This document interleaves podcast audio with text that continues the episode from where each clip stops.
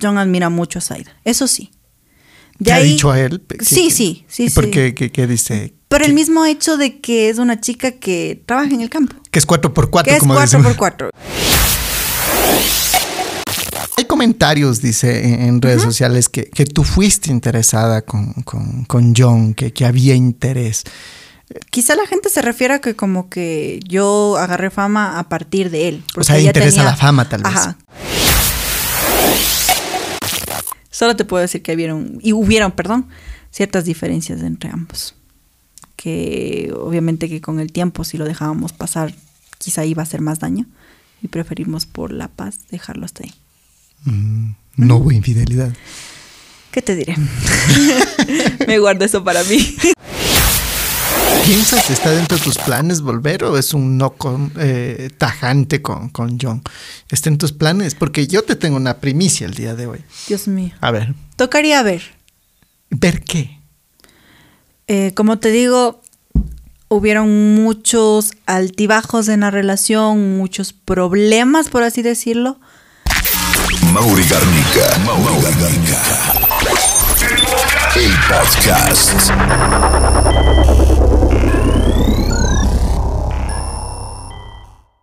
Hola, hola chicos, bienvenidos a este nuevo episodio de podcast. Nosotros estamos muy contentos, tenemos una compañía muy linda. Hoy eh, nos acompaña Eli Guaminga, creadora de contenido. Un gusto tenerle a Eli pues aquí en la ciudad de Cuenca. Bienvenida. Un gusto también, Mauri, estar por aquí a los tiempos en Cuenca. He venido algunas veces, sí, pero más por la cuestión de trabajo. Eh, contenido casi no he grabado mucho. Esta semana se aprovechó para poder grabar y súper emocionada de poder estar aquí. ¿Sí le gusta Cuenca? Sí, muy bonito. Una ciudad súper bonita. ¿Antes venía, o sea, solo por cuestiones de contenido ha venido o hay a veces que, vienes por, por, otras situaciones? No, solo por cuestiones de trabajo. Hemos venido a algunos talleres, algunos seminarios, inauguraciones de emprendimientos de algunos amigos. Eh, inclusive de paso porque hemos tenido shows de, de música en Loja, entonces más es como que... Pero en esos momentos no hay, no hay tiempo de disfrutar a la ciudad, ¿no? No, no, no. Y en esos, en esos momentos a veces uno se centra más en el trabajo y no se dedica tanto a, a, turistear ni a disfrutar. Pero en esta ocasión sí, vine con ese afán. ¿Cuántos días van acá en Cuenca ya? Ya vamos tres días, no, dos días. no nos podemos quedar tanto porque igual toca seguir trabajando, pero se, se, aprovechó bastante el tiempo. Para que Ay, qué lindo, pero chévere. Bueno, conversemos un poquito de, de Eli. Eh, queremos saber eh, dónde nace Eli, cómo era la niñez de Eli. Coméntenos un poquito.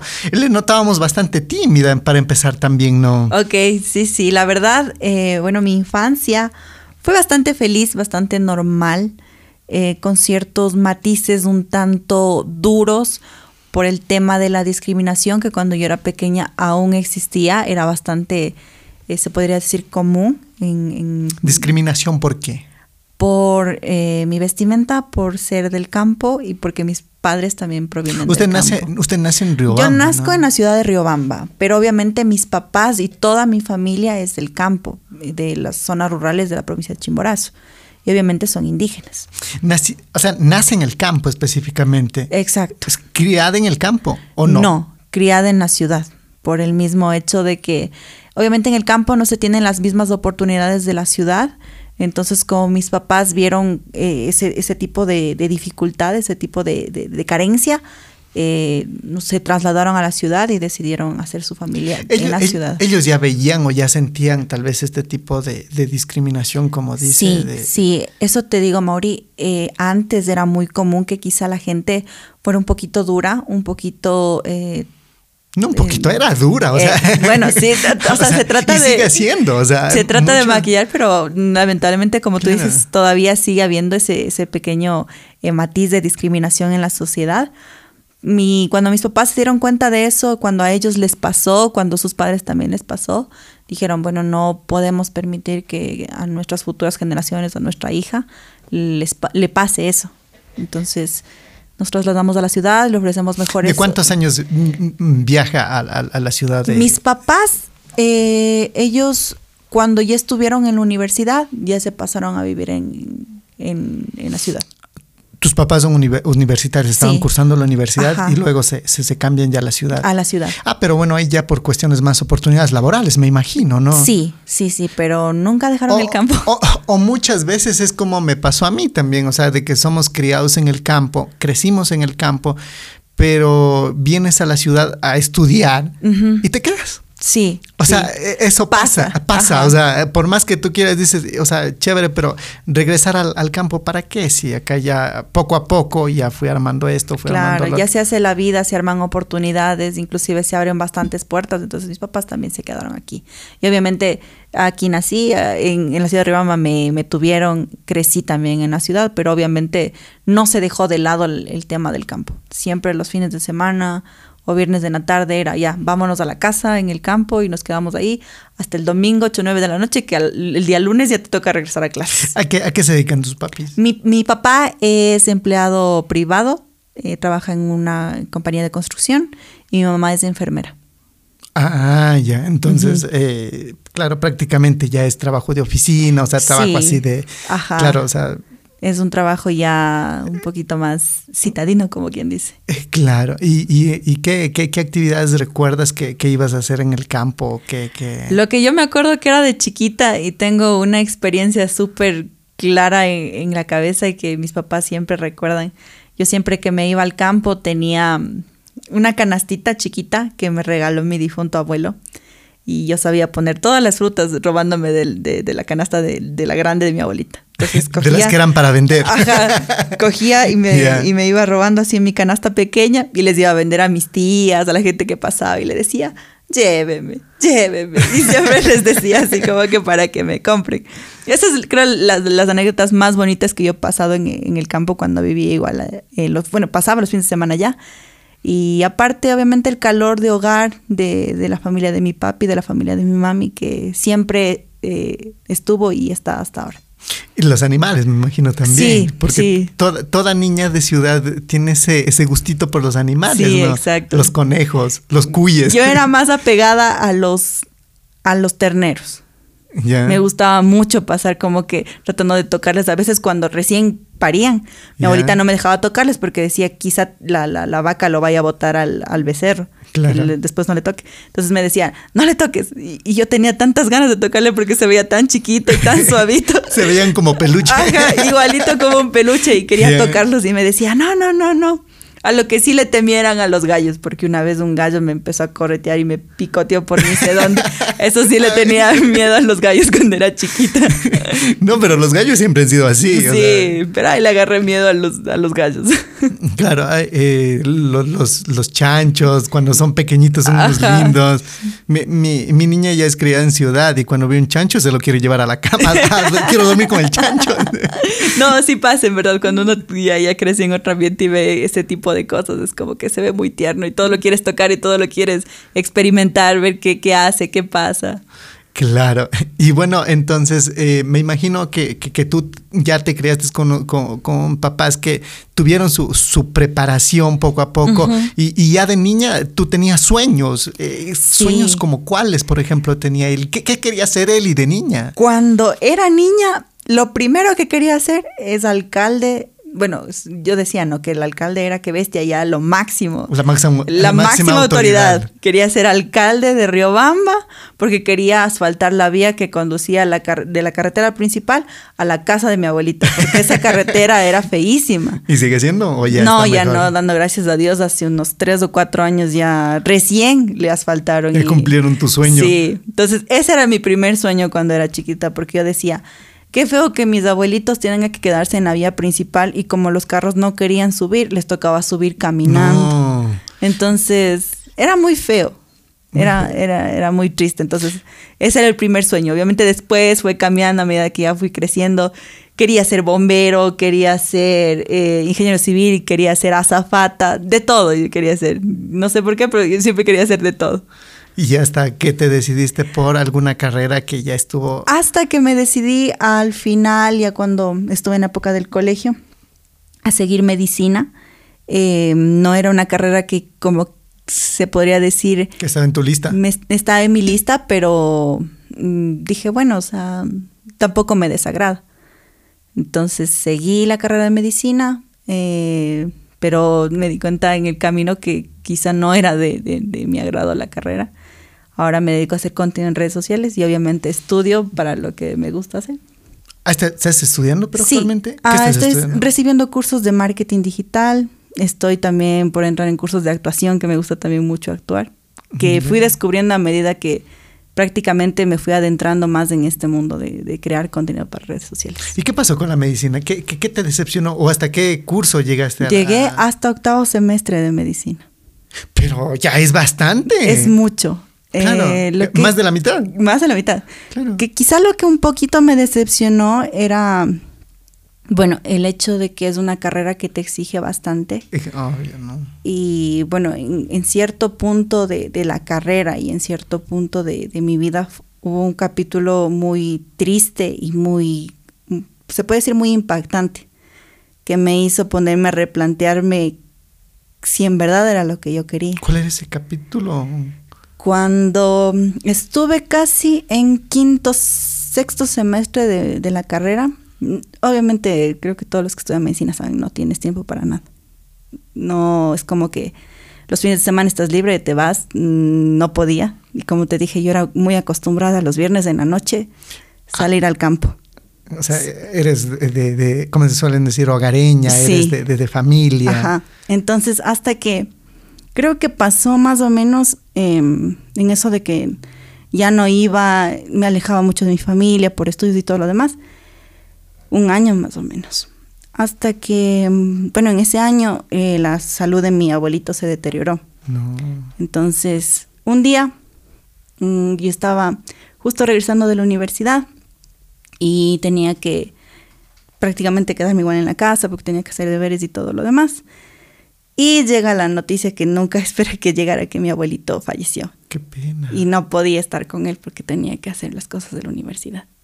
Entonces, por eso creo que también me replanteé el hecho de que... ¿Para qué? No sabía por qué. O sea, decía, bueno, estoy estudiando. El objetivo mío era como que decir, bueno, me gradúo y digo, bueno, le voy a curar a mis papás, les voy a ayudar a mis abuelos. Y digo, pero en el transcurso pasó eso. Y por estudiar y por todo, no tuve tiempo para dedicarle a mi abuelo. Y de hecho es una carrera que exige bastante, ¿no? Se ha visto muchos divorcios, por ejemplo, eh, personas que, que, bueno, o sea, están eh, con su pareja, y, pero en el transcurso, porque no se dedican tiempo, se separan. Sí, es bastante la presión, eso también. No ven a los hijos. Sí, sí me he dado cuenta, justo cuando yo estaba igual en la universidad, eh, se hacían estudios para como ver la, el grado de estrés, quizá, inclusive se medían la, cantidad de intentos autolíticos que tenían ciertos estudiantes por el mismo hecho de la presión que ejerce la carrera sobre, sobre uno. Entonces, era bastante alarmante algunos datos que nos daban, pero eso digo, no podría generalizar como que toda la carrera es mala porque no lo fue. Yo aprendí mucho y estoy súper agradecida. Ahora es como que sé, conozco, pero digo, quizá no fue para mí para otras personas puede ser y les puede encantar y está perfecto. Todos tenemos gustos distintos. Pero, no, fue para ti. pero no fue para mí. O sea, de, de hecho la, la, carrera, la carrera es linda, sí, es pero muy es bonita. muy exigente. Y por ejemplo, una cosa es que tú ya termines la carrera, dices ya muy bien soy doctor, pero tú sabes que un doctor, un médico general, casi es muy difícil las oportunidades que tiene aquí en, nuestro país, sobre todo. Complicado. Recién allí tienes que hacer posgrados, tienes que hacer un montón de cosas y sigues estudiando, sigues en el mismo... Como en el mismo nivel, un nivel básico. En el mismo estrés, así de que tienes que seguir estudiando, que falta el posgrado, que, que la especialización y bla, bla, bla, bla. Claro. que, que emana mucho tiempo. Y mientras tanto ya tienes más de 30 años y a veces ni cuenta te das que tus hijos ya tienen 10 años. ¿Cuánto crecieron? Sí, es verdad. Tienes toda la razón, Mauricio. Digo, hay que saber también tener el temple, el coraje, como quien dice, para saber que te estás metiendo a eso y cuáles pueden ser las consecuencias o qué te puedes perder mientras estás en la carrera y todo lo demás. Ahora, como te digo, me dedico a redes sociales, obviamente no he dejado de estudiar y creo que igual que en la medicina, nunca se deja de aprender. Ah, todo, siempre. tienes que estar eh, sabiendo qué es lo nuevo, qué, qué te puede beneficiar a tu negocio, qué te puede beneficiar para hacer contenido. Entonces, eso en sí, con cuestión de la carrera, eso digo, pero nunca dejé de estudiar a eso me voy. O sea, hasta ahora estoy estudiando, me sigo preparando y creo que eso es bueno porque a veces quizá la gente eh, malinterpreta como que dice, ay, los influencers no estudian o los influencers son vagos y los influencers esto y los influencers otro. No es así porque créeme que también ser influencer es bastante...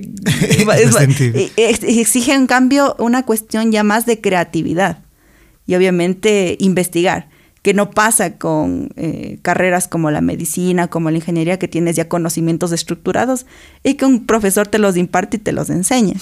Va a parecer un poco discriminatorio lo que voy a decir, pero el, el nivel de conocimientos o el nivel de preparación de un influencer se lo mide solamente en la forma de hablar, ¿no? ¿Te ha pasado? o sea, tú le ves hablar a un influencer, a una persona, ya sabes si es que está, tiene, qué sé yo, eh, preparación eh, primaria, tiene secundaria o ya están en nivel superior solo en la forma de hablar, ¿no? forma de expresarse. Ajá, suele pasar. Pero digo, a veces también de personas que quizá no tienen la, habilidad para expresarse pueden tener increíbles ideas. Pueden ser las personas más ingeniosas del mundo. Solo hay que buscarle como la manera de, de poder encajar y poder sacarle esas ideas. Porque he conocido personas que quizá nunca en su vida han pisado una escuela o una universidad o lo que sea, pero son demasiado sabios. Por ah, ejemplo, en, el hecho de, mis abuelos, o sea, ellos jamás en su vida, o sea, mi abuela hasta sus ochenta y picos fue analfabeta. Claro, pero lo que, pasa, lo que pasa es que también el título no es que te da un grado también, claro. es ya la, la autopreparación. Yo conozco un amigo que, que acabó eh, la escuela, solamente la escuela, pero tú le ves que conversa al nivel de un abogado, porque él todos los días lee y, tiene su, su, autopreparación, ¿no? Y tú conversas de política con él, es como si estuvieras conversando con un abogado, con una persona especializada en leyes y cosas así. Pero, o sea, es ya la autopreparación. Ya antes había eso de, de, de los abuelitos, ¿no? Que leían bastante, se preparaban. Y, y bueno, y ahí estaban los resultados. Personas sabias, nuestros abuelos, claro. Sin necesidad de tener un título. Pero esa es la preparación. Claro, pero ahora en la sociedad actual es como que un poquito más complicado porque si bien es cierto el título sí te abre puertas. Ah, claro. Entonces digo, pero bueno, ya depende de, de, la persona, qué es lo que decida para él. Pero bueno, en, el, en, sobre todo en las cuestiones de hate nunca va a faltar, ¿no? O sea, de que te critiquen por todo, pero eso les digo, o sea, ustedes deben ver, ¿no? Más o menos ya deben notar entre la, gente que, que, sí se está preparando. Por ejemplo, tú sigues estudiando, sigues preparándote. O sea, no es una... Y ya se te nota hasta en la forma de conversar, en la forma de expresarte. Poco a poco se, te va conociendo y se, te nota como el nivel de preparación que, que, vas teniendo, ¿no? Eh, tú hablabas de, discriminación. Eh, ¿qué, ¿qué, es lo más feo que te pasaba? Cuéntame esos episodios que que, poco a poco, gracias a Dios, se están perdiendo, ¿no? Pero antes, recordar que unos 10 años, 15 años, sí era un poquito feo, ¿no? Bastante, de hecho, yo me acuerdo y casi toda mi familia... Eh, es, es, feo contarlo, es feo decirlo, pero casi toda mi familia siempre ha pasado por un episodio discrimina, discriminatorio, discriminatorio. Perdón. Eh, hubo el caso de una vez que mi tío, cuando estaba en la universidad, igual, mm, vino llorando a la casa, y que decía que no le, no le dejaron sentarse en el bus porque era indígena y que lo mandaron a los puestos de atrás, que supuestamente los puestos de atrás eran para la gente indígena y que no se podía sentar adelante prácticamente. Había también episodios de que, que, contaba mi mamá que igual, obviamente que por ser indígena no la dejaban entrar a ciertos lugares. A mi papá también, bueno, con eh, adjetivos muy fuertes, lo discriminaban igual en el lugar donde él trabajaba. Y en mi caso, creo que fue en la escuela, sí, en la escuela. Eh, el sueño de mi mamá era ponerme en una escuela fiscal allá en la ciudad de Riobamba. No alcanzó el cupo y me puso en una escuela católica. Entonces... Que eran fiscomisionales. Ajá, fiscomisionales. Y me puso en, en esta escuela y obviamente eh, antes se creía que, por ejemplo, este tipo de escuelas eran solo para gente que tenía dinero por el grado de educación y todo lo demás. O sea, solo entraba la gente que tenía prácticamente plata, como dicen. Claro. Entonces, eh, entré a la escuela y todo lo demás. Cuando estuve en segundo grado de la escuela, eh, empezaron a llamar a las reuniones y todo lo demás. Algunos de mis compañeros se quedaban ahí. Y obviamente para ellos era chocante, pienso yo, eh, ver llegar eh, o, ponerse a comparar entre la mamá de ellos, que era una señora que estaba vestida con ropa eh, mestiza, por así decirlo, no, sé si se diga así, y a una señora que venga con anaco, con bayeta, con su chumbi, hecho trenza y que hable quicho. Quizá para ellos era muy chocante y decían como que, ¿cómo así? O sea, ¿cómo esta gente está así?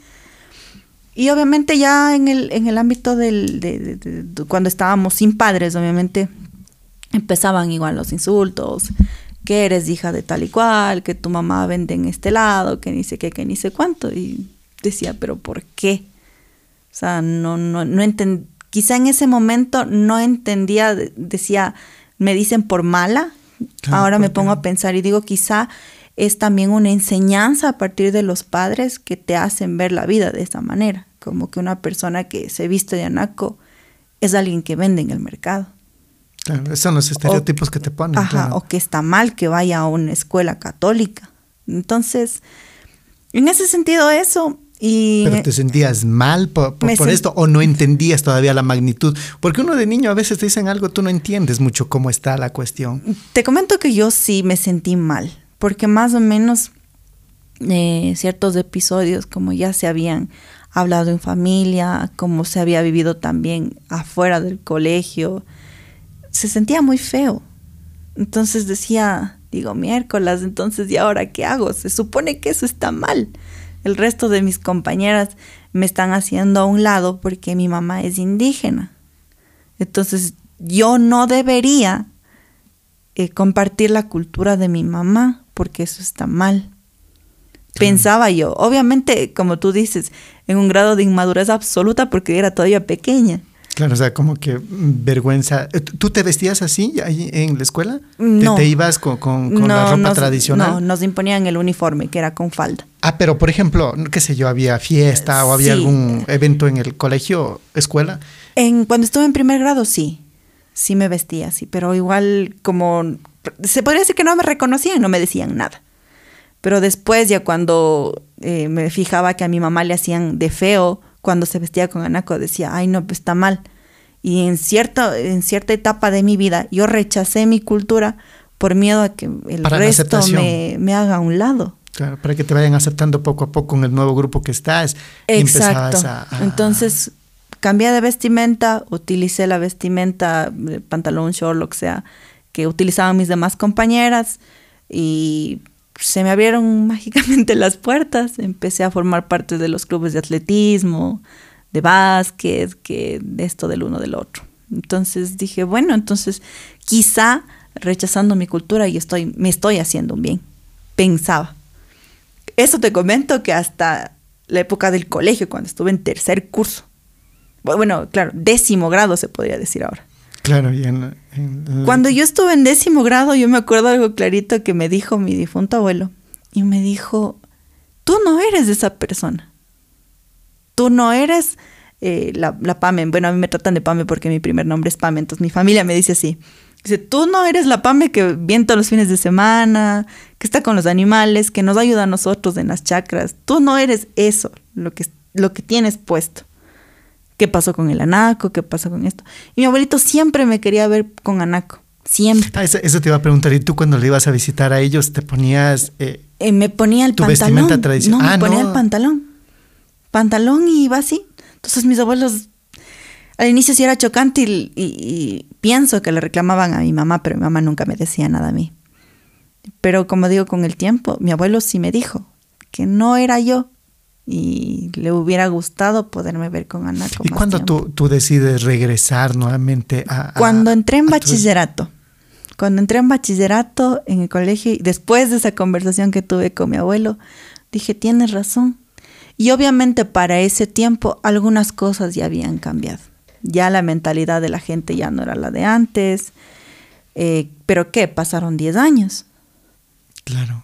No era la misma mentalidad de la gente inclusive la gente le, gustaba cuando veía a alguien con anaco, y un poquito, poquito a poco empezaron, yo me acuerdo en ese tiempo, de a salir ya algunas em, figuras indígenas reconocidas. En ese tiempo creo que era, no me acuerdo el nombre de la chica, pero era de apellido Coro, que trabajaba en la empresa telefónica. Y se hizo un boom de ella, que siendo indígena tuvo, eh, fue reconocida en otro país. Y dije, no, entonces no está mal. No está mal. No está mal.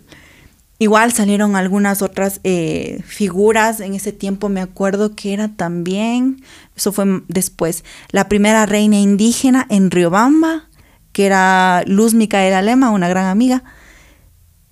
No estaba mal tampoco. Entonces, fue ya cambiando un poco la mentalidad, fue ya haciéndose más madura y tomando de referencia estas figuras y diciendo, pues bueno, o sea, puedo yo también hacer eso. O sea, si ellas pudieron, ¿por qué yo no? Porque yo no puedo salir con el anaco o porque yo no puedo, yo qué sé, ejercer una carrera que, que, esté bien, que, que, sea bien vista con anaco. Quizá en algún momento, eh, a medida que yo siga estudiando, me siga preparando, la gente me va a reconocer así como a ellas. Quizá en otro ámbito. Entonces decía, bueno, está bien. Y volví una vez más a utilizar el anaco no en la universidad. En la carrera era muy complicado utilizar el anaco porque tocaba estar en los apuros del corre por aquí, corre por allá. No lo utilizaba, pero obviamente ya empecé a, eventos. a utilizar el, anaco para eventos. Para eventos sociales y cosas así de la misma universidad. El baile del novato y cosas así. Vaya, vaya ya. Ah, ya. Vaya ya. Entonces, se hizo Esa parte nunca, nunca vio tu abuelito de que regresaste. Sí. ¿Sí vio a tu abuelito? Sí, tuve la dicha de que mi abuelo, inclusive cuando yo empecé a hacer contenido para redes sociales, mi abuelito me vio haciendo eh, contenido con Anaco. ¿Y qué te dijo? Estaba muy contento. Él era el más contento de la casa. Sí. Porque decía, qué linda que te ves. Él siempre me chuleaba. Y me decía, mi bobita, qué hermosa que se ve con Anaco. Ah, qué lindo. ¿Y, que, ¿Y tú hablas quichua también? No. Eh, de hablar no puedo hablar porque me confundo mucho, igual por el mismo hecho de estar en, relacionada en un ambiente donde no se maneja el quichua, ya lo he ido olvidando. Sin La embargo, falta de practicidad. Sí, entiendo sí. Y en mi familia somos todos así, porque hay eh, mis, algunos de mis primos y los hijos de mis primos tampoco entienden quichua. Pero todos estamos en un mismo ambiente y si es que mis abuelos te hablan en quichua, tú les respondes en español, ellos te entienden y te siguen hablando en quichua porque sabes que les, que les entiendes. Pero, o sea, conoces algunas palabras, sí, ¿no? Sí, conozco algunas palabras, más o menos a veces ya cuando eh, paso mucho tiempo con ellos, ya algo, algo fluye el, el quichua. Entonces, pero igual estoy aprendiendo también a, poder hablar, expresar mis ideas en quichua, así se me ha hecho muy difícil. Creo que es lo mismo que pasa con el inglés. A veces dicen que el inglés mientras más lo escuchas, mejor lo aprendes y mejor lo pronuncias. Entonces es lo mismo con el quichua. Y a veces te, sale eh, la mezcla del inglés y el español, que muchos critican a la gente que está en Estados Unidos, pero no entienden el vivir allá, que, se te mezclan los idiomas y te sale el spanglish que, se le conoce. y sí pasa, porque en el, en el quichua pasa exactamente lo mismo. Algunas de mis, de mis hermanas, mis hermanas hablan quichua, eh, ellas, por ejemplo, eh, te mezclan el español con el quichua y a veces se escucha chistoso. ¿Cómo se llama el, el, la mezcla de esto? ¿Cómo? No sé cómo se llamará la verdad, pero te mezclan. Entonces, eh, a veces, por ejemplo, los que más o menos se dan cuenta de esto son mis abuelos y mis papás. Y les, les quedan viendo, ¿cómo vas a mezclar eso si existe una palabra para, para describir lo que tú quieras decir? Entonces, igual, se, se va aprendiendo. O sea, siempre es un aprendizaje nuevo también del idioma a medida que se relaciona con gente que está en el entorno y que habla quicho.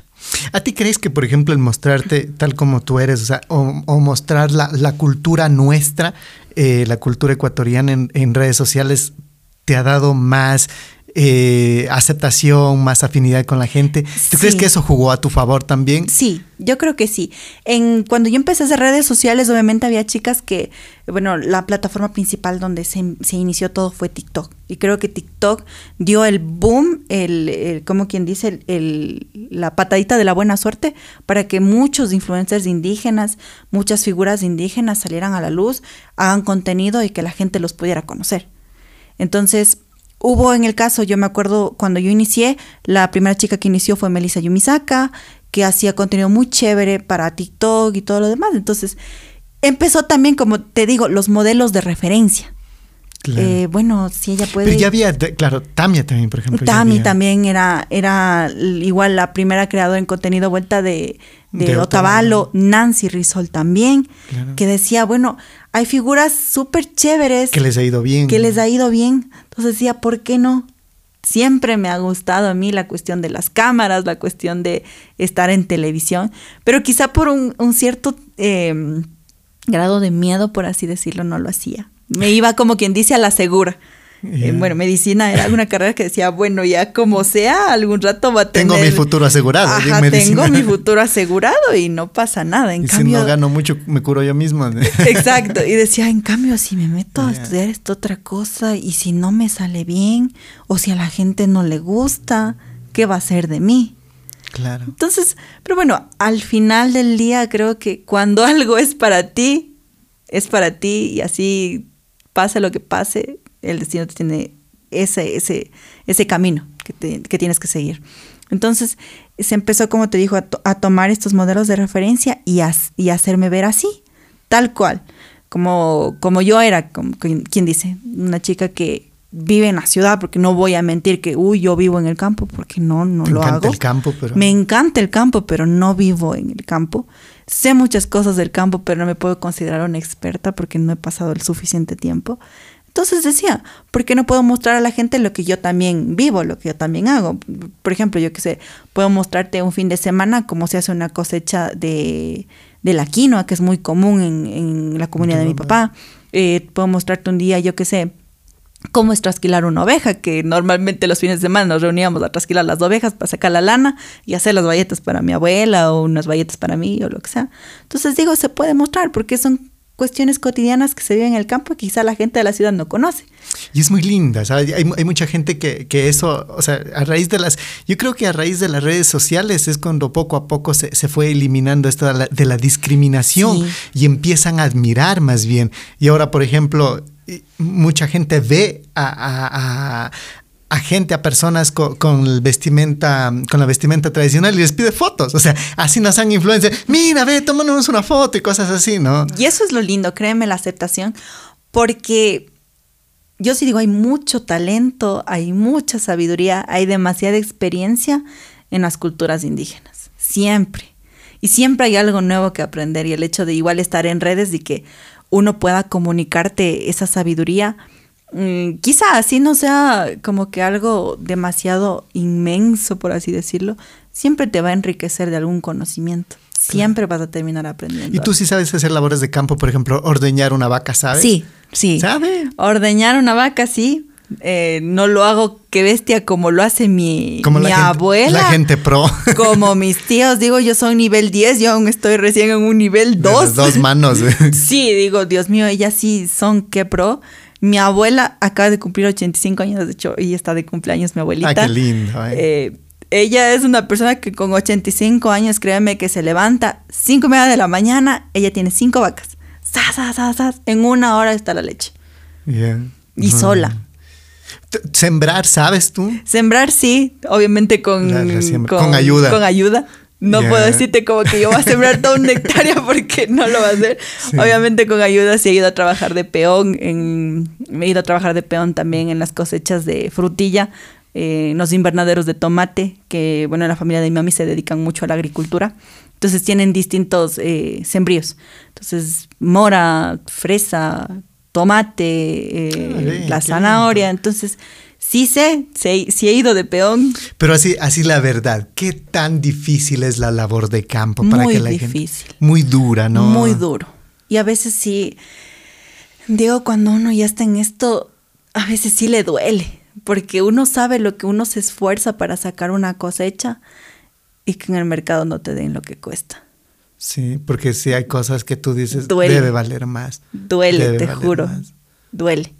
Yo me acuerdo que en la cuestión del, bueno, en la cuestión del tomate es un poquito más eh, delicado, porque a veces el, El tomate de invernadero. Ajá, el tomate de invernadero baja demasiado y, y es un, prácticamente es un camellazo, como digo yo. Claro. Porque eh, empieza la cosecha a partir de en la mañana, si es que se quiere sacar, yo que sé, al, al mercado, a las... Tú tienes que estar en el mercado, hablo del mercado En la madrugada. A las 5 de la mañana estás tarde ya. Claro. Entonces, imagínate qué horas te tienes que despertar para coger, sacar todo el producto y que no va pues así el producto. Entonces, tú tienes que, del tomate que recoges, as, as, as, coger, mejor, seleccionarlo, glaciarlo, empacarlo, subirlo a la camioneta e ir con eso. Y es un trabajo duro. Y la cosecha también. Y aparte, yo he visto, bueno, no he hecho ese trabajo en el de, del tomate, pero lo he visto que van a amarrar con unos hilos. y les, el cuidado del tomate, el cuidado, la poda del tomate, ver que siempre esté prácticamente cayendo el agüita para que la planta pueda seguir creciendo. Es complicado. Y el, y el, calor metido en ese invernadero que es un horno, no, no, no, Dios, es un trabajo muy, muy, muy sacrificado, es bastante duro. Igual en la cuestión de la frutilla, las... Bueno, nosotros, digo, siempre hemos sido unas personas súper unidas con mi familia. Entonces, eh, para las cosechas, sobre todo de la fresa, siempre nos reuníamos todos y todos teníamos una función. Entonces, mi papá, mi mamá, mis tías, inclusive mi abuela, todos se reunían para hacer como que cada uno cogía un guacho, que es como que un, un montoncito, como quien dice. Cada uno cogía un guacho y recogía la fresa en sus baldes si iba así, iba así. Mi hermana, en este caso mi tío y yo, nos encargábamos de acarrear la fresa hacia donde teníamos que clasificar. Y donde teníamos que clasificar estaba yo, estar clasificando las fresas grandes, las fresas pequeñas, las que le llamaban pepita, que son unas cositas así diminutas, y seguir empacando, seguir empacando, glaciando y sas empacar y otra persona vuelta a subir a la camioneta. No, que entonces es un trabajo bastante complicado. Como, le llamaban esto la, la, minga familiar. Como una minga, siempre. Todo el mundo se vaya. Y... Siempre, y en mi casa siempre son típicas las mingas para cosechar la quinoa, para ir a trillar la cebada, donde mi otra abuelita. Todo es una minga, todos nos, nos, nos colaboramos, nos damos la mano. Y creo que eso también es, es, chévere porque, por ejemplo, aquí en la ciudad no se ve tanto la cuestión de la minga, en el campo sí. Es, eso también tiene un punto a favor porque como que fomenta la unidad familiar, porque ya en todas esas reuniones, ya que, que, las, la cena o las conversaciones, ya que le molestan al uno, que ya, oye, pero cuenta, ¿estás o no estás con tal persona? Y ya el, chisme. Y fomenta, fomenta la, la unidad familiar, se, les quiere... De hecho... Uno se tiene más apego a, a, ciertos seres queridos. Sí, de hecho, por ejemplo, te cuento en, en la cosmovisión indígena, por así decirlo, la familia es lo más importante. Siempre va a ser muy importante la familia. El hecho de que esté papá, mamá, los hijos, es súper eh, importante para que inclusive tengan, por así decirlo, un grado de peso en la comunidad. A lo que le llaman a los comuneros. Siempre los comuneros son los jefes de familia. Es decir, si viene papá o si viene a mamá, que están encargados de dar el mantenimiento o el sostén a la familia. Entonces, em, igual cuando se hacen mingas dentro de la comunidad, cada comunero aporta con su peón o va él mismo y todos se reúnen. Y ahí es donde se ve lo, lo, importante que es la familia dentro de, del ámbito indígena. Qué lindo, pero no, esas, cosas a uno lo llenan, el saber de, cómo se maneja la cultura, porque aunque Ecuador es un país tan chiquito, pero está lleno de, culturas, por ejemplo, no es lo mismo la, cultura del centro del país, de Riobamba, como la cultura de acá, de, la zona sur, que es nuestro, eh, la zona austral, ¿no? Ya va cambiando. Tiene ciertas similitudes, pero también... Eh, hay cositas que nos encanta conocer de, esa cultura. Qué lindo, ¿eh? Sí, es muy bonita, la verdad. Yo sí disfruto de igual y conocer otras culturas. También me gusta. Tengo amigos de Otavalo, tengo amigos también aquí en Saraguro. Nancy también es una, una amiga súper chévere. Tengo amigos en, en Cañar. Y digo, es chévere poder compartir con ellos y que también nos muestren como que cuál es eh, quizá el ambiente que se vive en estas comunidades, cómo es el trabajo en comunidad, cómo son las mingas, cuál es la comida, cuáles son las tradiciones. Y es chévere, en verdad, es chévere poder mostrar porque eh, hay alguna gente que, como, como digo, no sabe, desconoce, pero a través de los videos se informa y puede ver otra perspectiva. Claro, y sobre todo, por ejemplo, hay variaciones, ¿no? Por ejemplo, una cosa, un producto lo llaman de una forma acá y, lo llaman de otra forma acá, o hay una S o una, una P que, se cambia entre... En el idioma sobre todo. Por ejemplo, en el quicho de Otavalo es el quicho que yo más he escuchado que es súper completo. Nosotros en el centro sí utilizamos palabras en español cuando no sabemos cómo decir algo. Pero el ve. quichua de Otavalo es bastante completo. Tienen como que una palabrita para definir cosas que para nosotros quizá no tendrán eh, una traducción en quichua, pero ellos lo hacen. Me gusta mucho escuchar el quichua de Otavalo. Es muy es bonito. bastante completo y, y- y bastante complejo también, Sí. porque tuvimos la oportunidad de conocer a Marcos Otavalo con, con- con su mamá. Y, y a propósito, Marco, eso nunca conversamos con, con Marco en un podcast que le teníamos y luego dijimos, oye, ¿por qué no toqué ese tema tan lindo? Él con la mamá de él eh, se conversa, o sea, conversan 100% en quichua. Sí. Y la mamá habla bastante quichua, muy poco el español. Sí, y le escuchas a la mamá y, y a pesar de que yo digo, yo conozco algo de Quichua por ahí, pero no, no, no se, no se la entiende absolutamente Claro, nada. y es también, digo, ya como se acostumbren también en la familia, como yo te contaba, vuelta de mi familia, es distinto. Mis abuelos hablan solo en quichua, ellos, es raro que te hablen en español. Ya será con los bisnietos de ellos que son pequeños y algo quieren decir, bueno, deme pasando esto o algo así, te hablarán en español, pero con nosotros no. No hablan en español, solo en quichua. Y obviamente nosotros les respondemos en español. Ellos entienden, pero igual te ¿No se responden en quichua. ¿No se molestan? Ellos no, no, no se molestan. Es como que, mijita, contarle que tú me entiendas lo que yo necesito, lo que yo te quiero dar a conocer y yo también te entiendo. Estamos muy bien porque no hay una barrera que nos permite dejar de comunicarnos. Claro. Eh, ¿co- ¿Cómo era eh, Eli de, de- de- de niña? Eh, o sea, eh, ¿tímida eres? Sí, de hecho, hasta que estuve en la universidad fui bastante tímida. Sí. Eh, quizá había como que ese nerviosismo eh, del qué me dirán. Y, y eso creo que también es muy, muy típico de las personas del campo. Como hay sus cosas buenas, hay sus Cultura cosas también, malas ¿no? también. Eh, siempre en el campo nosotros pensamos, ¿y ahora qué me dirá la gente? ¿Y ahora Sí. me hablarán? ¿Y ¿Me dirán algo? Si yo intento esto o hago lo otro, chuta, ¿y ahora? ¿Me hablarán? Entonces, eh, eso. Eh, fui criada en este ambiente que te menciono. Crecí sí con bastante miedo del que dirá la gente. Es decir, como que, bueno, si hago esto, no sé qué me diga mi mamá o mi tía o mi abuelito, le parecerá. Y siempre era una niña que buscaba ap- aprobación. Ah, ve. Mucha aprobación. ¿Y por qué empiezas a hacer contenido en, en redes sociales? Empecé a hacer contenido como Co- te digo. ¿Cómo empieza eso? Porque, o sea, eres tímida, ¿no? Sí. Eh, qué difícil. eh, y empezar a, a- a grabar, a hacer esas cosas. Abrirse fue difícil. Claro, o sea, Empecé en pandemia, te comento. En plena pandemia. Bueno, inclusive un poco antes de pandemia también, con esta plataforma que te digo, TikTok. Eh, ya había visto referentes y todo lo demás y decía, bueno, a ver, estoy en mi casa, no tengo mucho que hacer. Y si grabo un video, a ver qué pasa. claro. Experimentar. Decía, bueno, grabé un video, todavía está por ahí anclado en mi, en mi perfil. Solo me grabé la cara, creo que desde aquí para acá salía. con tu vestimenta No, tradicional. sin eso. Y decía, bueno, no pasó nada. Subí dos videos así. No pasó nada. Subí un tercer video, justo yo estaba, me estaba yendo a una reunión de la iglesia de mi abuelito. Y estaba con Anaco.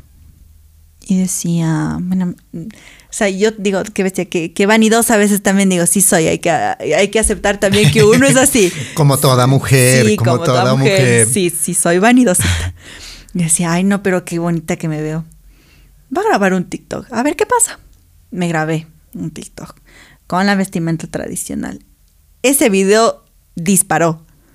De la nada empezaron los seguidores. Y, un TikTok que era una persona que no estaba en redes, no tenía la intención de hacer contenido ni nada, únicamente lo estaba haciendo por experimentar. Y me quedé, digo, mm, digo, qué raro. Creo que me emocioné porque en una semana subí mil seguidores. Ah, ve, qué bueno. Y yo, digo, qué loco. Digo, antes solo me seguían mis amigos de la universidad, mi mamá y nadie más. y después subí ese video y ¡zas! los seguidores. Y había gente que decía, saludos de Colombia, saludos de Perú. Y yo, Sí. A la gente, a la gente de otro lado les encanta nuestra cultura, Sí, ¿no? Yo, yo- digo, yo me qué he dado cuenta de loco. eso, ¿no? Entonces decía, ay, digo, mira, qué bonito. Entonces mi mamá me dijo, o sea, verás, mijita, vos eres guapa con Anaco. O sea, con pantalón, así me dijo, eres normal. Pero con anaco eres guapísima. Entonces, hazte, dijo. Y yo me acuerdo que en ese tiempo yo lo único que tenía eran blusas de mi mamá, que como yo era flaca, mi mamá me cogía con unas pinzas acá atrás, me tapaba con el cabello y las blusas me quedaban ceñidas. Y me ponía esas blusas. Igual los anacos, como no es como que hay portallas ni nada, solo únicamente es una tela que se envuelve y nada más. Yo me ponía eso. Y mamá me dijo, verás, dijo, te voy a ir a comprar una parada que te quede así. Y que a propósito no es nada barato, ¿no? Y que a propósito no es nada barato. Me dijo, te voy a ir a comprar. Yo, bueno, andaba en, andábamos una semana en eso, que te voy a ir a comprar, te voy a comprar. Y hasta que por fin llegó el día, nos fuimos a justo a una tienda eh, donde venden ropa indígena, súper bonita. Y me dijo, escoge. Y yo, Dios mío, parecía que estaba en una dulcería. Decía, Dios mío, este me gusta, este color me gusta, esto también me gusta. Hasta que encontré una blusa y dije, verás, me voy a comprar esto y con un anaco. Entonces la chica también dijo, no te queda bien con una faja que esto y que el otro. Me puse la parada completa. Y dije, bacán, me queda bonito. Al siguiente video que hice, lo hice con esa vestimenta. Igual, el video se disparó. Y decía, ay, qué chévere. Y en esta tienda donde yo te comenté que había comprado, eh, la chica me contrató para modelar la ropa indígena. Ay. Y así empezó. Entonces ya tenías como que ropa para grabar constantemente contenido, claro. Así empezó, así empezó. Y les doy gracias también a ellas que siempre digo, me abrieron las puertas y ahora puede estar donde estoy gracias a ellas. Comprar ropa cada vez para, para grabar contenido te salía carísimo. carísimo. ¿Cuánto, cuánto se te gastó tu mamá en esa... En esa primera parada. En esa primera parada. Para mí em, se gastó, a ver, la blusa creo que estaba a 120. 120. El anaco creo que estaba unos 60 y la faja otros 20. Eh, son 180, 200 dólares. Sin la... Sin la... hualca, porque mi mamá tenía, dijo, no, no, eso sí no te voy a comprar. Si es que tú quieres comprar... ¿Cuánto cuesta una, una...? Estas están aproximadamente, la que estoy puesta hoy, creo que están unos 180. 180, dólares. Más o menos. Aprox. Y, aretes. Y, aretes y el resto, obviamente, que se gasta más. Este, este, justo este collar me hizo una amiguita que es de Cayambe me hizo especialmente para mí. Ah, Entonces, em, digo, se gastó mi mami en eso, digo, pero ahora digo, dando gracias a Dios he podido retribuir como que ese pequeño granito que me dio mi mami. Gracias a las redes sociales he podido cumplir varios sueños de mi mamá. Están todos demasiado contentos en mi casa y lo más importante es que me apoyan y me quieren. ¿Qué, dicen, qué, dice tu mamá y tu papá? Bueno, tu abuelito sabemos que nos comentaste que ya falleció. ¿Qué, ¿Qué, dice tu abuelita al verte en redes sociales? ¿Qué dice tu papá, tu mamá? Son los más orgullosos. Y eso digo... Y el ver que vendes tu cultura también fuera, ¿no? Sí, y eso digo siempre que nosotros nos sentamos a conversar. Eh, mis papás es como que súper orgullosos mi hija esto, mi hija el otro, mi hija se fue a este lado, mira lo que está haciendo mi hija. Y son mis más grandes fans. Digo, si yo hago lo que me gusta ahora y mientras los tenga ellos como mis fans, yo tengo todo en la vida. Ah, claro. Lo tengo todo, porque siempre me apoyan. Y mis papás son de las personas les costó mucho al principio poder adaptarse a las redes sociales porque antes ellos eran anti redes sociales, no les gustaba nada. Igual mis abuelos como no conocían mucho, no sabían. Ahora eh, es un cambio súper importante porque yo publico un video y mis papás a los cinco minutos lo están compartiendo. Vayan a ver el video de mi hija. los primeros en dar en like son mis papás. Sí, los primeros están ahí. A veces cuando ya se me pasa a subir algo, ya me llaman. ¿Y por qué no subiste video esta semana? ¿Qué pasó con el video de esta semana? O vente a grabar. Ven, yo te tengo una idea. Ven, grabemos. Entonces digo, es súper bonito y es súper chévere que mis papás también se involucren. Todo lo que todo lo que ahora yo hago es por ellos y para ellos. Y que estén conmigo es lo que más me hace feliz a mí. Qué lindo.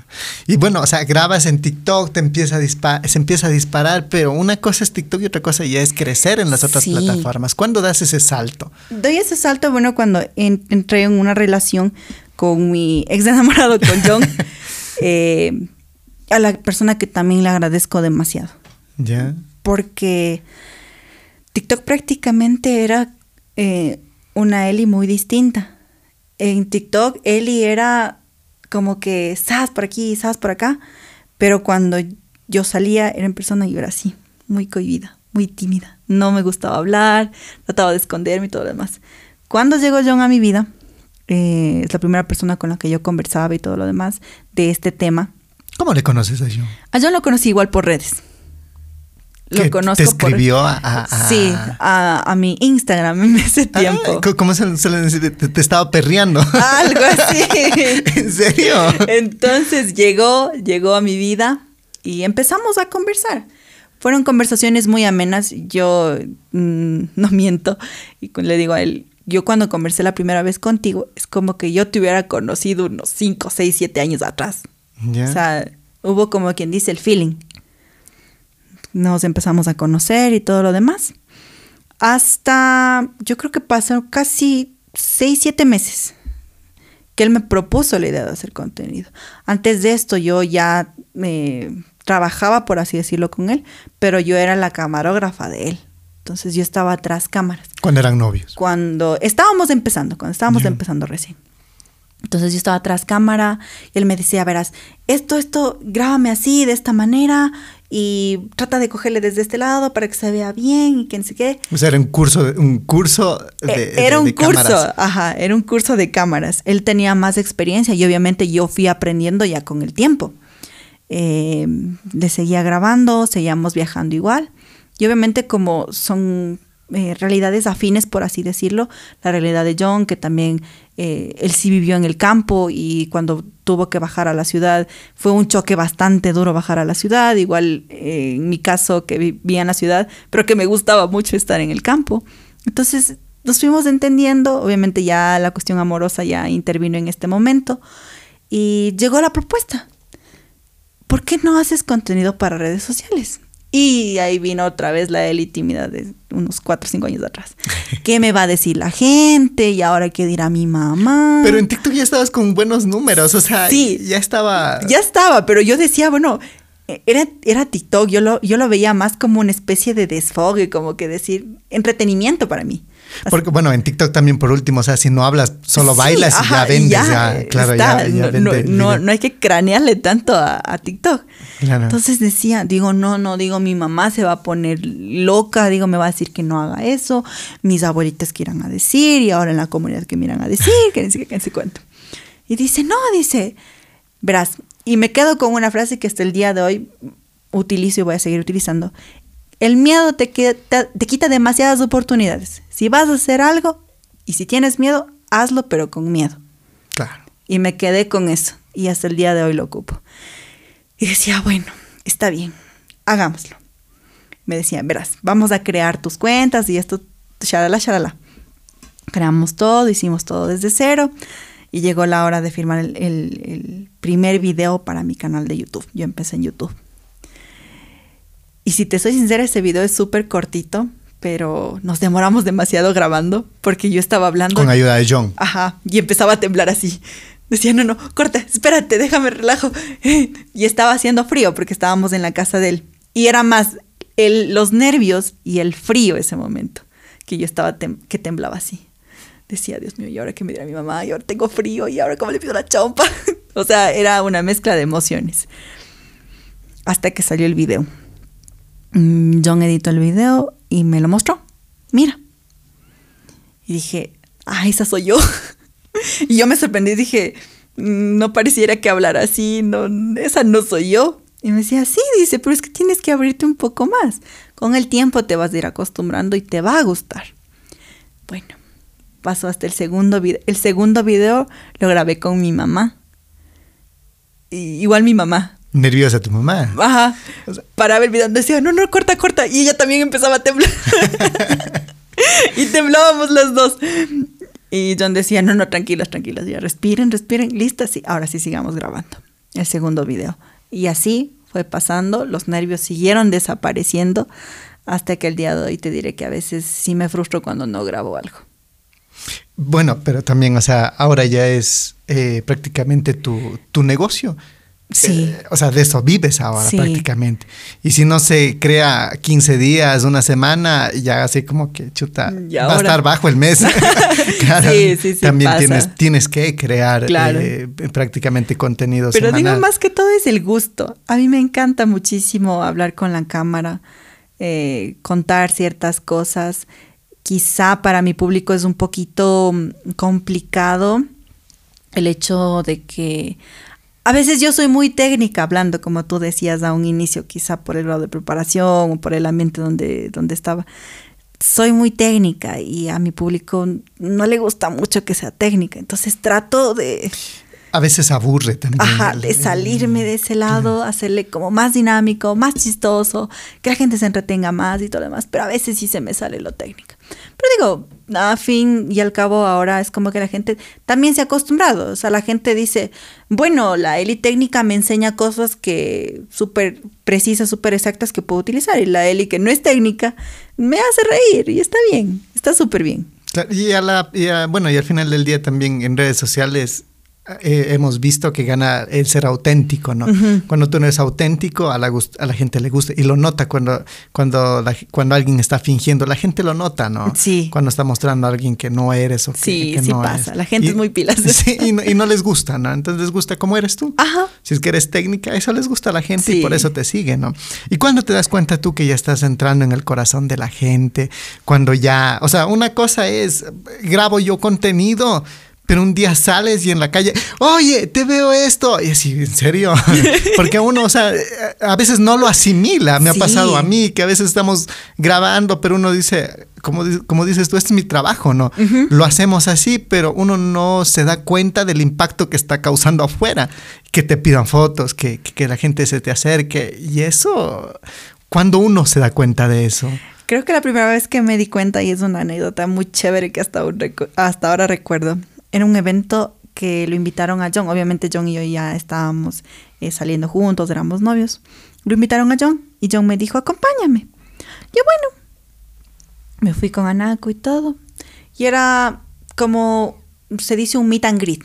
Entonces era un lugar, un espacio abierto, donde estaban, adentro tenían así igual los equipos para grabar un segmento y afuera estaba la gente que lo estaba esperando a él. Entonces yo entré así como si nada, así como normalmente yo entraba a los lugares. Es Normal. parte del staff. Ajá. Yo iba atrás así, digo, como esos, como esos TikToks que a veces dice, viene la figura, lo importante, y yo atrás así con las cositas así acompañándole. Entonces entré y en mitad de la puerta, yo iba a entrar y una chica me coge y me jala de la cintura. Y yo, primero lo que pensé era que era, que era un ladrón y decía, pero ¿cómo me van a robar aquí? Digo, si está toda la gente. Me regreso a ver y era una niña. Me dice, Eli, yo te sigo, me encantan tus videos, te quiero mucho.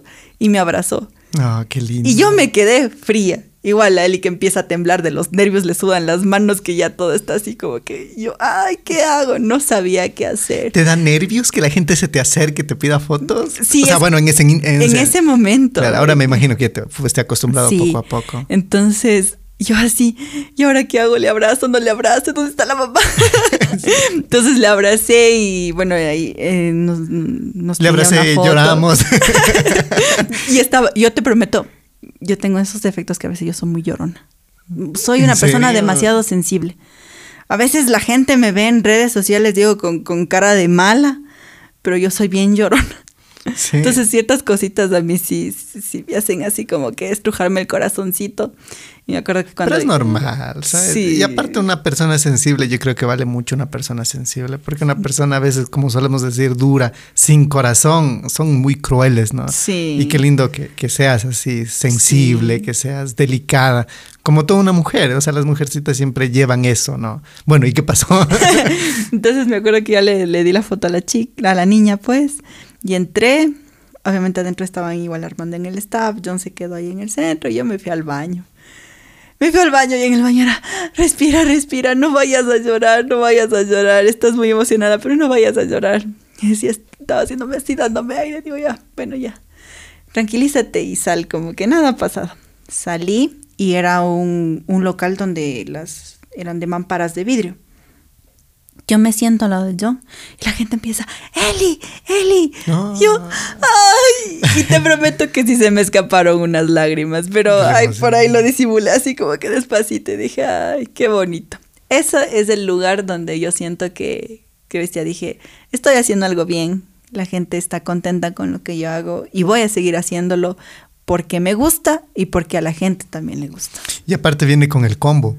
O sea, a ti te gusta grabar videos, te gusta mostrar la cultura nuestra, pero, o sea, tú lo grabas y, y como te digo, o sea, lo haces porque te gusta, lindo eso, pero ya el hecho de que la gente te siga, te aprecie, te pide una foto, eso ya viene con el combo cuando, Sí. cuando, cuando haces bien tu trabajo. Sí, eso digo, yo súper agradecida siempre con la gente que me sigue.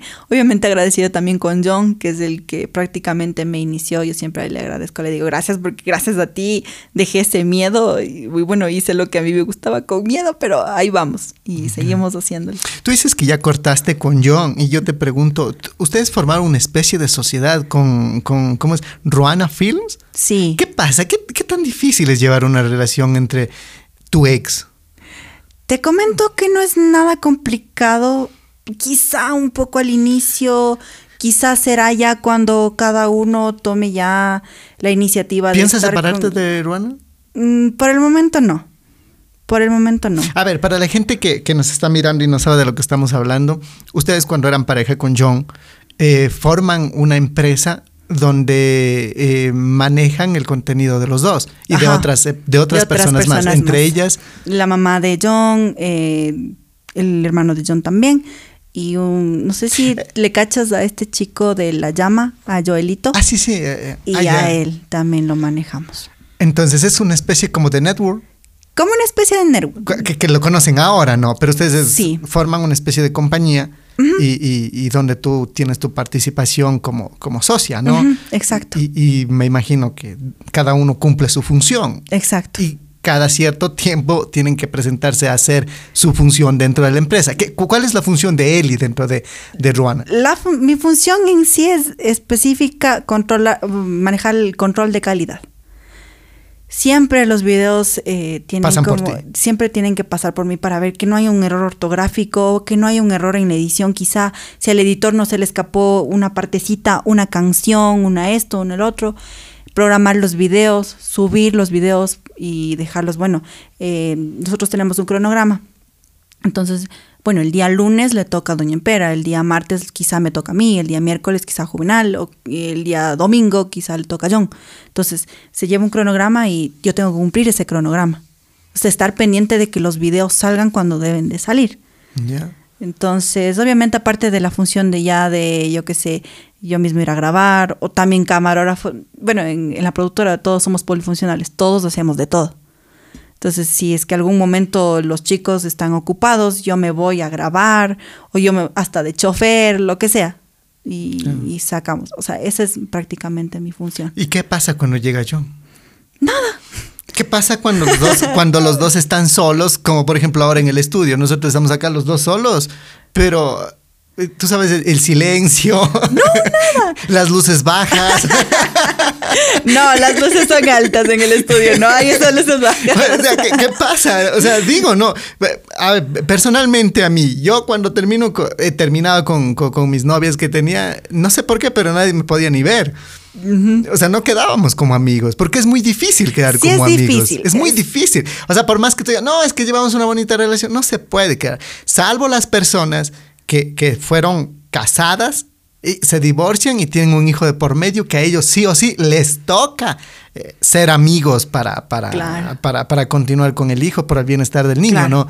Pero de novios, Bueno, nosotros ya más que no pues éramos pareja, nosotros vivimos juntos. Entonces, mm, quizá, eso te digo, fue un poco complicado. No es como que te estoy diciendo, ay, no, que ahora estoy todo normal. Sí es complicado, pero mm, digo, también yo me pongo a pensar en mi ambiente de trabajo. Si es que yo pongo una mala cara o hago un mal gesto o lanzo una indirecta, mis chicos se van a sentir mal estar trabajando en un ambiente así, donde se están prácticamente queriendo Acabar. acabar ahí Claro. y ellos en la mitad. Yeah. Entonces, no, este tema también se conversó con él y dijo, bueno, por el bien también de la productora y los chicos que trabajan con nosotros, llevémonos bien. O sea, sé que ha habido cosas en las que tú has fallado, en las que yo he fallado, y qué bestia, digo, quizá por eso no pudo continuar nuestra relación, pero ya pasó. No podemos decir, bueno, vamos a retroceder el tiempo para que eso no pase. Pasó. Entonces, ahora lo que nos toca es continuar. O sea, si vamos a seguir trabajando juntos, llevamos la fiesta en paz. Simplemente tú dedícate a lo que tienes que hacer y yo a lo mío. Bueno, es muy difícil, lo veo. Yo no, sé. Ya. ¿Qué, pasará si algún día, por ejemplo, eh, tú estás con, otro con otro novio?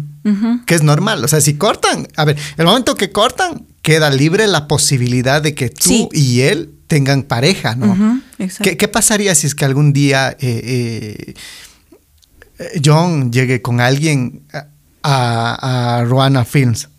Mm, me toca respetar la decisión. Es una persona ya libre, es una persona que no es un guagua tampoco tiene... ¿Te afectaría? Obviamente sí, no te digo que no. o sea, por ejemplo, este es el estudio donde, este trabajamos los dos y de pronto un día llega con, de la mano de alguien, les presenta a mi nueva novia que también va a crear contenido, que también le voy a ayudar y que sí, sí, pero Ruan es de los dos, o sea. Sí, o sea, eso te digo, me afectaría sí. Obviamente que antes de eso tocaría y hablar de la cuestión negocios, porque antes del, de, la, de la cuestión sentimental están los negocios. Ah, ah, obvio, ¿no? Entonces, tocaría ver, pues. Y si es que ya en algún momento, bueno, yo decido, si ya me siento demasiado incómoda, decir, bueno, hasta aquí, pues también se tiene que hablar ese punto. ¿Y qué pasaría tú que le conoces a John si algún día llegas de la mano de alguien a, a Y John es una persona demasiado descomplicada.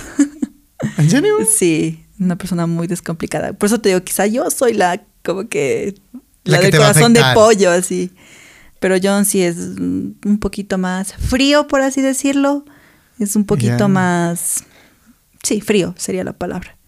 Entonces, no lo sé, no, no sé cómo reaccionaría. Según lo que yo conozco y he visto, mm, diría, ah, bueno, y ya no pasaría nada más. interesante. ¿Y cómo lo tomó, por ejemplo, eh, la, señora eh, Doña Empera? La, la, la, la separación, porque a veces las suegras se encariñan tanto con, las nueras y el hecho de ver una ruptura amorosa, o sea, les afecta a veces más a ellas que, a la pareja en sí. Bueno, con Doña Empera, cuando nosotros decidimos terminar nuestra relación, fuimos a conversar con ella.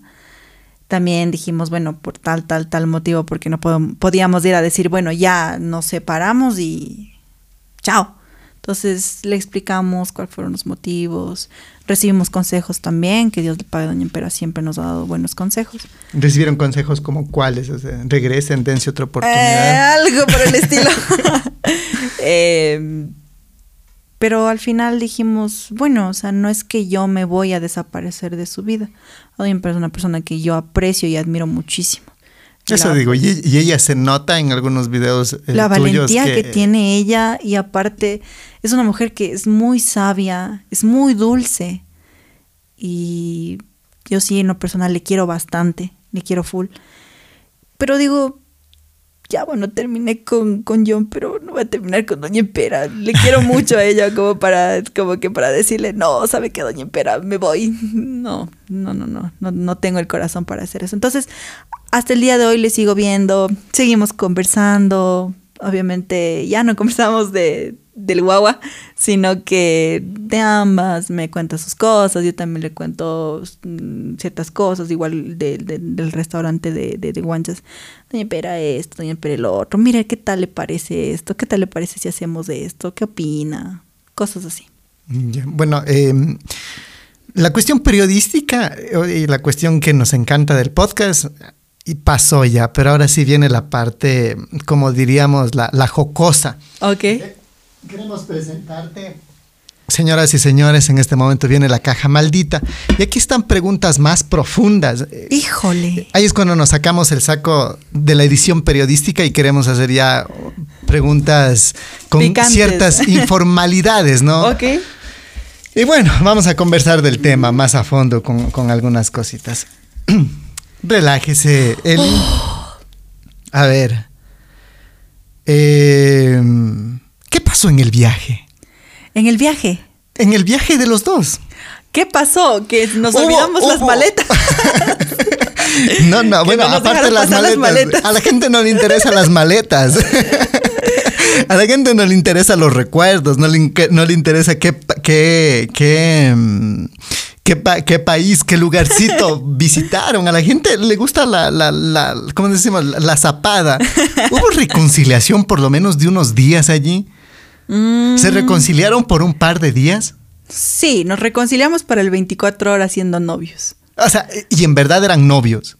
Sí, se podría decir. Volvieron ese día de- de- del paseo, de- del viaje. ¿Cu- ¿Cuánto tiempo estaban de viaje? Nos fuimos casi 15 días. 15 días. O sea, 15 días volvieron a ser novios. No, no, eh, para el video. no, mentira. No, o sea, no te voy a decir que no. ¿Hubo beso o no hubo beso en el viaje? Tengo que contarlo.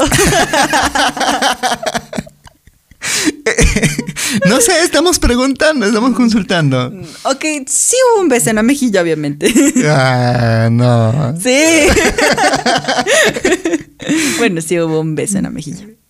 Sí hubo beso. Sí, sí. Sí hubo beso, ¿no es Sí. cierto? Sí hubo beso. Sí. ¿Compartieron habitación? No. No, no, no Sí compartimos. compartieron habitación. No compartimos habitación. Lo que sí era, por ejemplo, en Francia, cuando salió el video de 24 horas, eh, yo estaba durmiendo con... Estábamos, nos estábamos quedando en la casa de una amiguita. Entonces. John se quedaba a dormir en la sala, yo me iba a dormir en el cuarto de las chicas. Ah, bueno, ahí no va a pasar nada. Ajá. ¿no? Entonces, obviamente, cuando salió esa toma que todo el mundo estaba haciendo memes que, que son creativos para hacer memes, yo justo me fui al, al- a la sala y estábamos todo el mundo acostados, pues que John está cambiado y yo sigo en pijama porque me daba sueño, tenía jet lag y me, me había quedado dormida así. Entonces, John obviamente ya estaba cambiado, creo que en, en este rato creo que eran las 11 de la mañana, allá en Francia. Pero de ahí no, no, no, no compartimos habitación. Mm. Pero en Francia. Pero en Francia, en todos los lugares. Pero ¿y en algún lugar durmieron en hotel? Sí, en Madrid. En Madrid y en Ya. Roma también. Hubo así de que, oye, me siento solo, puedo ir a tu cuarto. Obviamente no es como que estábamos cada uno encerrados, entonces salíamos, estábamos afuera conversando, tomando algo. o- Es que prácticamente al hotel llegamos a dormir. Se fueron a París, es la ciudad del amor. O sea, eh, digo, no, eh, yo creo que por más que sea, eh, hay ese, ese día, reconciliación, no sé, tal vez. eh, O sea, el momento da para eso.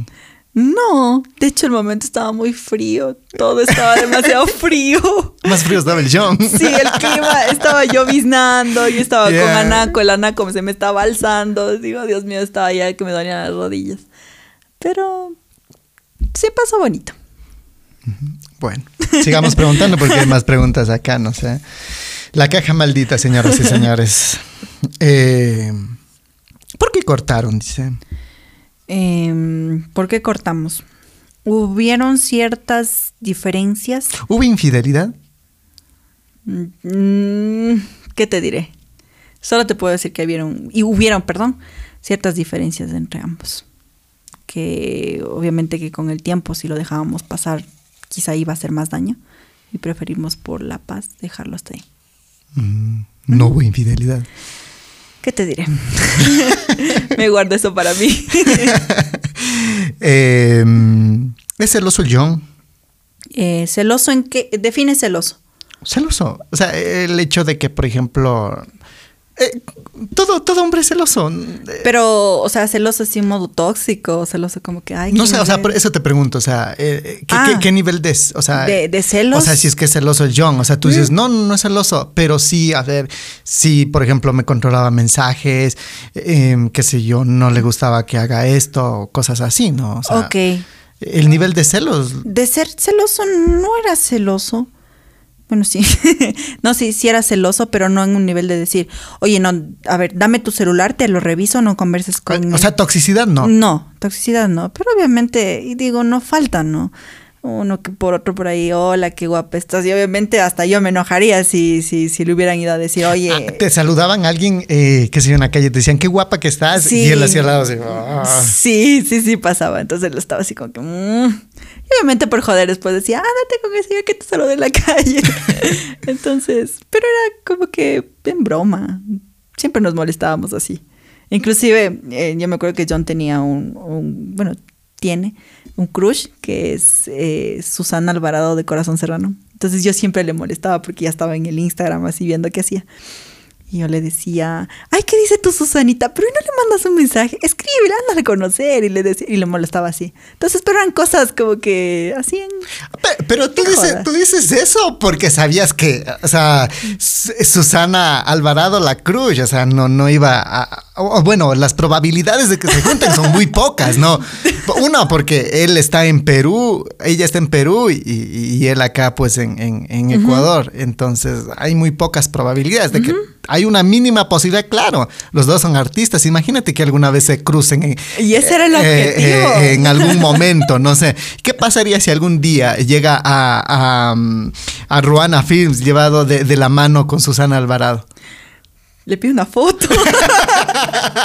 es que es guapísima. No, no le juzgo, es muy guapa. Primero le pido una foto. Después le felicito John. le. Lo lograste, lo lograste. El que sigue lo consigue. Sí, bien, dijo, bien. ¿En serio? No creo. No, sí, no te prometo. O sea, eso te digo. Yo en lo personal eh, sí considero que John era celoso, pero no en el grado de ser tóxico. O sea, celos como toda persona. Como ¿no? toda persona. Toda Y persona. Como yo también igual, yo sí era celosa, pero no en el grado de ser tóxica. ¿Y cuál, cuál era tu crush? ¿Sabía él? No tengo cruz. ¿No tenías crush? No. O sea, no sé, alguna persona que tú le ves así guapa y dices, wow, qué, qué hombre. No. Sí tienes, no quieres decirlo. O quizá tengo y no sé cuál. O sea, es que como que... Algo, eh, más o menos, no, no se te viene alguien. Eh, bu- y no te estoy diciendo de, de- de la farándula eh, ecuatoriana o, o los típicos que te quiero meter en problemas con, con, con gente de, de influencers locales, ¿no? O sea, qué sé yo, alguien de Mm, México. A ver, un- alguien que, que sea mi crush, que me guste. Johnny Depp. Ah, Jonathan. Yeah. Es muy guapo. es muy guapo. Ya está viejito, pero es muy guapo. Sí, no. Em, qué crueles que son, por Dios. Dios mío. ¿Crees que a John le guste Zaida? Mm, no lo sé. Es que yo te podría decir como que. O sea, a mí también me gustan ciertos. Que ciertos- a mí también me gusta No. la Zaida. Ay, Bueno, tampoco puedo decir, no, es una chica muy guapa. O sea, cada, cada uno tiene lo suyo. Es una chica muy guapa, la verdad. Y es súper fuerte. Digo, ay, Diosito. Esa mujer sin ir al gimnasio está más fuerte que yo, y yo que sí voy al gimnasio. Entonces, em, no sé. Por ejemplo, igual la semana que John Es que, pasó con claro. Zaida. Y la gente malinterpretó quizá esa situación, porque como te digo, yo ahorita estoy viviendo en Riobamba. Entonces voy a Ruana, voy a trabajar, pero netamente voy a trabajar. Entonces Claro. paso en oficina, paso con mis muchachos, vamos a grabar esto, vamos a grabar Había, habían TikToks que circulaban que, que incluso John le veía eh, a, a, a Zaida de una manera diferente. No sé si Ah, se veía sí, sí. y todo el mundo así. Creo que John está enamorado de, Sí, de, de Zaida y cosas así. Sí, eso digo. En- creo eh, que- Pero tú, tú que le conoces a John, yo no puedo decir nada porque, o sea, no lo conozco a John. Eh, hemos conversado, hemos tenido conversaciones con él, pero no, no lo conozco para poder decir, sí, esa mirada es de gusto. Ah, n- probablemente, probablemente quizá hay un gusto. Eh, lo que sí siento que hay es admiración. John admira mucho a Zaida, eso sí. De ¿Te ha dicho a él? ¿Qué- Sí, sí, sí, ¿Y por sí. qué, qué- qué dice? Por el ¿Qué- mismo hecho de que es una chica que trabaja en el campo. Que es 4x4, que es como 4 decimos. por 4 Y Ya. yo también la admiro por eso. Por eso digo, esa mujer es súper fuerte sin ir al gimnasio. Yo ahí de gana cargando, y yo no sé ni la mitad de fuerte que ella. Entonces, yo en lo personal a la Saida la admiro muchísimo. Y John también sé que comparte esa misma admiración. Ahora que puede evolucionar a que sea un gusto, ya depende de, de, de, de John. Ay, sí, yo qué te podré decir. ¿Qué pasa si llega la Zaida a, a Ruana un día de la mano? Venga, trabaje conmigo. A ver, ¿cuándo le programo sus videos, mijita? sí, o sea, eso digo, no, no, no me haría lío. No te haces. No, no me haría lío. Bueno, vamos. Sigamos conversando, ¿no? Ok. Es verdad, dice, es verdad que aplicaron la técnica de Kimberly Loaiza y, y G.D. Pantoja. Sí, para los 24 horas siendo ex, obviamente nos basamos en un video de, de ellos. De ellos. Ajá.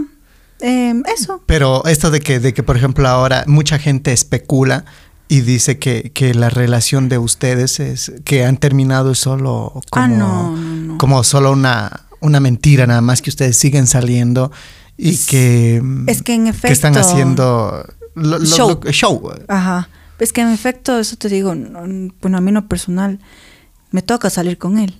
Porque como tú bien dijiste al inicio, empezamos una empresa juntos y de ley nos toca estar juntos. Ya quiera o no quiera, si él no quiere, yo no quiero, nos toca seguir ¿Te molesta? trabajando juntos. No, a mí no, en la persona no me molesta. Es como ser un día normal, salimos, trabajamos, pasamos. Oye, los, los- los hombres somos molestosos, o bueno, no sé si será John así, pero casi la mayoría de, de hombres somos así, que cuando ya terminamos una relación y volvemos a ver a alguien o, o a nuestra ex, siempre estamos, y hay un momento en que estamos a solas o alguna cosa, y siempre estamos así como que molestando, que probando a ver hasta dónde nos permite llegar la, la, la, la, la pareja nuestra. Entonces siempre estamos ahí que molestando, que qué bonita que estás. Eh, o sea, Sí, o sea, sí pasa. Eso, qué, qué- eso- qué linda que estás. Dame una muchita. Ah, eso no, eso no. O sea, cosas así, no, o sea, No, eso no. eh, ¿no te dice John así? No, o sea, lo que sí, por ejemplo, como que eh, a veces decir, ah, a ver, qué bonito te has vestido hoy, o te queda bien ese pantalón. Qué guapa que estás, te queda mirando a los ojos. No, a los ojos, no, yo, bueno, yo no le miro a los ojos, estoy concentrada en otras cosas. Pero sí, sí, sí, sí pasa. Entonces digo, "Ah, chévere, gracias, muy amable, y ya. Pero no pasa más allá. Eso digo, por eso es que no podría decirte como que, eh, que fue show, porque obviamente un inicio dolió, y dolió mucho. Hubo un tiempo que no, la gente quizá no se dio cuenta. Yo sí me desaparecí casi medio mes de redes. "Ah, ¿En serio? No aparecí en absoluto y John también sí se tomó su tiempo. Obviamente que John es más duro. Eso sí, John tiene el, el carácter más fuerte. Yo sí soy la llorona, la que sí, sí le afecta y tiene el corazoncito de pollo. Entonces yo sí dije un ratito. Déjame tomar fuerzas y ahí sí. ¿Te pasaste llorando Mm, se, muchos días? se podría decir. Sí. ¿Cuál es la evidencia? Y la gente, la gente dice, no sé, yo publiqué que, que tú venías acá y, y la gente pregunta, ¿cuáles son las evidencias de que, o sea, en verdad cortaron? Dicen. ¿Cómo cuáles son las O evidencias? sea, ¿cuál es la evidencia? ¿Por qué? O sea, algo que demuestre de que en verdad ya no Ah, están. Es que nosotros hablamos eso en persona. No, no voy a estar como que. Considero que es muy inmaduro cortar por un mensaje o por una llamada, no. Entonces, si yo te tengo algo que decir o si hay algo que me incomoda, yo te, te, te, te cito y te digo, ve, tal día hablemos, necesitamos hablar de esto. Entonces, se habló, eh, se llegó como que, como te dije a un inicio, a acuerdos eh, y pasó. Cada quien tomó su camino y estamos ahora sí. Y esto de, de, del- de lo que hicieron, aplicaron la, la- la técnica de la Kimberly. O sea, no revivió de pronto por ahí eh, Algo. algo por ahí, no sé. Sí, fue lindo. Eso sí. Sí, se hizo, bueno, a mí en lo personal me recordó cómo fue un inicio, Como cuando eran novios. como cuando éramos novios. Como, como cuando él te conquistó. Exacto. Entonces fue bonito recordar. Fue muy bonito. Eso sí te admito. Que sí fue chévere. ¿Hubo recaída ahí? No. Sí, hubo recaída. Mi psicólogo me dice que no es bueno recaer. un día a la vez. Sí, hubo recaída. No sé, bueno, esta- ustedes juzguen, ¿no? Ustedes juzguen la, la- la- la mirada de él y a, a las cámaras y, no sé, juzguen ustedes eh, cómo, cómo está reaccionando. Eh, hay comentarios, dice, en, redes sociales que, que tú fuiste interesada con, con- con John, que, que había interés. Eh, Tal vez para la gente, o sea, podrías comentar qué crees tú la gente a qué se refiere que te interesaba de John. ¿A qué se refiere la gente que, Eh, que había interés? Quizá la gente se refiere a que como que yo agarré fama a partir de él. O sea, interesa la fama, tal vez. Ajá, como él ya tenía una imagen bastante fuerte y todo lo demás. Y como que yo me agarré, me metí y todo lo demás. Mm, A eso que te puedo decir, la gente puede pensar lo que quiere. Sinceramente. ¿Cuánto tiempo estuviste con John? Tres años. Ah, no me interesa. Entonces, son- fueron tres años. Dos años vivimos juntos y un año estuvimos de novios. Entonces, em, pero no, yo en lo personal no, no le considero interés. Ahora, interés sí, por el lado de que yo quería aprender. El lado de que yo quería saber cómo funciona, de que quería saber, a ver, como te decía a un inicio, cómo manejo la cámara para poder ayudarte. O cómo hago esto para yo poder hacerlo sola Claro. o poder ser, ser una ayuda, más no una carga. O sea, yo pienso que, por ejemplo, en una pareja debe ser eso, debe haber eso, que tú aprendas algo para poder ayudarle, para poder apoyarle a tu pareja. Claro. Porque, o sea, por más que tú tengas todo el equipo completo. en- si no lo en- sabes utilizar, si no lo sabes Claro. aprovechar, no sirve absolutamente de Y nada. aparte también, o sea, por más que tengas personal, o sea, hay veces que, que no está el personal a tu alrededor, o sea, y necesitas de alguien que esté a tu lado y el más cercano es tu pareja. Claro, Tiene que tener los conocimientos es lo, básicos, Es lo claro. mismo, inclusive nosotros cuando estuvimos como pareja, si, te soy sincera, cuando nos íbamos de viaje y todo lo demás, y John confiaba más en mí que a veces en el personal, porque ya son varios años que he estado trabajando con él. A ver, este ángulo, ya sabes cómo. Se grababa, se hacía en una sola toma, salía. Inclusive para aminorar costos, el tiempo también. Entonces, digo, interés en eso sí, no te puedo decir que no. Sí, en aprender mucho. Y aprendí mucho. Y como le digo a John, si es que me está viendo igual, es decir, le, le dije en su momento, estoy muy agradecida con lo que me enseñaste. En ser una persona independiente y que también va a aprender, porque no me puedo quedar ahí. Tengo que seguir aprendiendo, tengo que seguir buscando la manera de ver cómo se puede mejorar el contenido. Claro. Siguiente pregunta. Eh, ¿Con quién te gustaría verle a John? Si no es contigo, obviamente. Ya. Ok. Que, que no es contigo. Dan dos nombres acá. Ok. ¿Dice con Zaida o con Melissa? Con Saida. es que. ¿En yo- serio? Yo, te digo, porque eso te digo, John y Saida tienen eh, la afinidad de que son. hacen contenido del campo. Entonces, yo en lo personal pienso, cuestión de contenido, que pegaría mucho. Ya. Entonces, por mi lado digo. Que se junten ahí los dos, está Sí, bien. Sí. Entonces, por la esencia también y todo lo demás, me, me- me- me parecería que sería con Saida. Ah. ¿Ya se está relajando? Ya. Desde la segunda pregunta ya. Desde la segunda. Sí, no, estaba nerviosa, creo, ¿no? Sí, ya, pero ahorita ya no, No, ya. pero tranquilo. Eh, si estás soltera, dice, o estuvieras soltera, eh, eh, ¿cuál es el prospecto de, de- de hombre que cumple con todas las expectativas eh, de, de Eli? Ya en vista de que estás soltera, ¿cuáles son esas expectativas que... ¿Qué busco? Co- ¿Cómo te gusta un hombre? ¿Qué, qué- qué te gusta que tenga? Independencia. Me gustan los hombres que tengan una visión clara de lo que quieren hacer en la ¿Te gusta un hombre independiente? Independiente, netamente independiente. Pero que tampoco no deje su dependencia. Tiene que ser un hombre muy hogareño también. Em, Eh, como quien dice, balancear esas dos partes. ah, claro, o sea, Porque yo sí soy hogareña. Ya. Siempre igual en mi relación era. Un día a la semana por lo menos tenía que estar en Riobamba en mi casa. Aunque sea molestándoles. llevabas a John? Sí. Aunque sea molestándoles a mis papás, así, o, bueno, merendemos juntos y ahí ya me voy otra vez a, a trabajar al día siguiente, pero tenía que estar con mi familia. Sí, soy muy hogareña. Entonces, eso. Eh, ¿Qué más? Que tenga visión, como dije, que tenga metas. ¿Te gustaría que sea creador de contenido también? No necesariamente. Ya. No, no necesariamente. Y en la parte física, ¿cómo te gusta? En la parte física. ¿Te gustaría que sea eh, de, de tu cultura también? O- Sí, o- hay hombres guapos en mi cultura, muy, muy, muy guapos.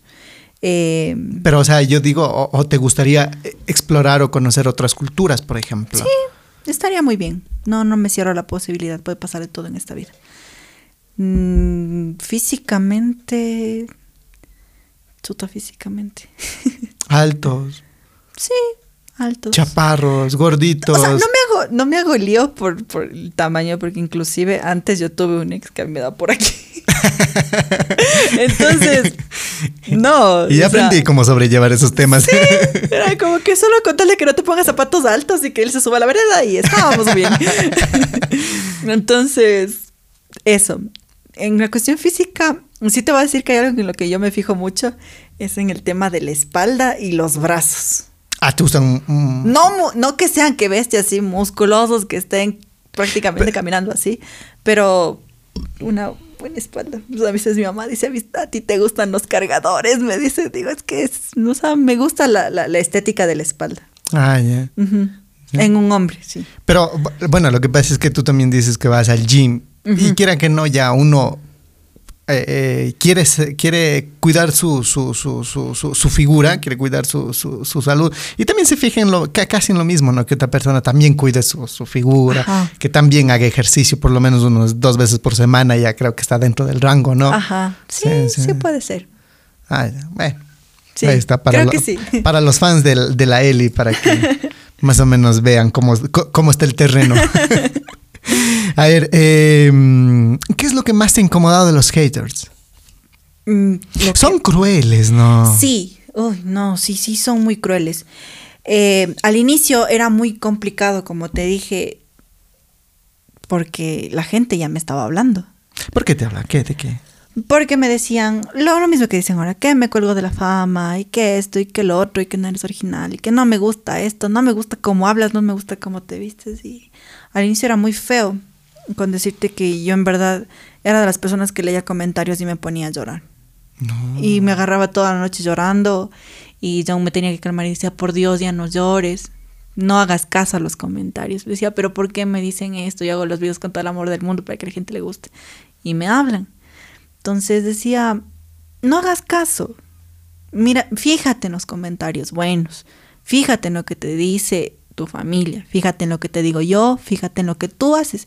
Y si es que a ti te gusta, está muy bien. Con tal de que no hagas el daño a alguien, está muy bien. Entonces, me tomó casi aproximadamente un año acostumbrarme a eso. Después del año aprendí a sobrellevar los malos comentarios con sarcasmo. ¿Cómo es eso con sarcasmo? Eh, se podría decir que mientras más me hablan, yo más me río, porque a veces, eh, bueno, ponen unos comentarios medios ofensivos y yo a veces les doy la razón. Ya. Es como que me dicen, por ejemplo, en el, en, el, en el hecho de que me dicen que soy interesada. Digo, sí, sí, soy muy, muy, demasiado interesada. Quiero aprender, quiero aprender. ¿Qué me puedes enseñar? Entonces, trato de, como te digo, eh, tomar los comentarios con, mucho humor para que no me afecten. E inclusive ha habido ocasiones en las que he compartido ciertos eh, mensajes de haters para hacer ver que no está bien atacar a alguien sin tener fundamentos. Porque quizá no soy yo, de una u otra manera ya me, me echo fuerte, pero me pongo a pensar en los creadores que están iniciando o en gente que ni siquiera es creadora y que hay gente que se escuda atrás de una computadora para atacarlos y para hacerlos sentir mal. Entonces, quizá la gente no dimensiona el poder que tienen las palabras y pueden acabar a una persona solo con un insulto.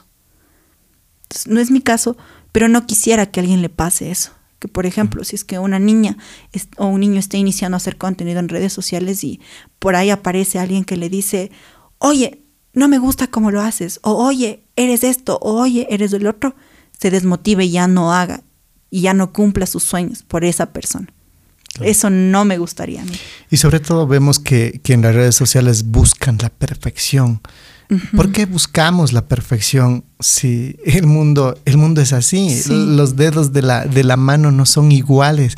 O sea, cada persona es diferente. Es un mundo distinto. Claro, Y, y debemos aprender a quererlos tal y como son. Exacto, todo el Sí, mundo es hermoso tal cual como Claro. es. Yo no me puedo comparar, yo no me puedo estar comparando con, con, con, un, con yo qué sé, una chica que haga el mismo contenido que yo o una chica que haga eh, otro tipo de contenido, porque cada uno es hermosa a la manera en la que es. Y esa es la esencia. Entonces, tú no puedes tratar de que todo el mundo tenga la misma esencia porque no tiene lógica. En algún momento va a salir la verdadera esencia de la persona y va a brillar. Y a veces a la gente no le gusta eso. Y, y, y, o sea, si es que es gordita, oye, déjala que sea feliz gordita. Sí. Hay, hay, yo siempre digo, para mí personalmente, las gorditas son las que más carisma tienen. Yo, a mí me encanta ver una gordita feliz.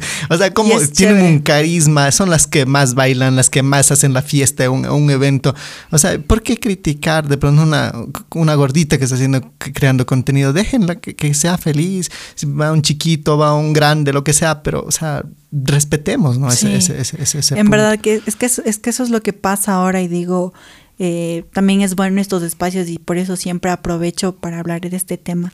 Y digo, seamos un poco más conscientes de que nuestras palabras tienen poder y quizá podemos influir en la mente de una persona, quizá podemos eh, hundirla a esa persona o elevar a esa persona, ya todo depende de nosotros, de cómo nosotros tengamos la percepción, cómo tengamos el corazón también y podamos quizá ayudar a alguien.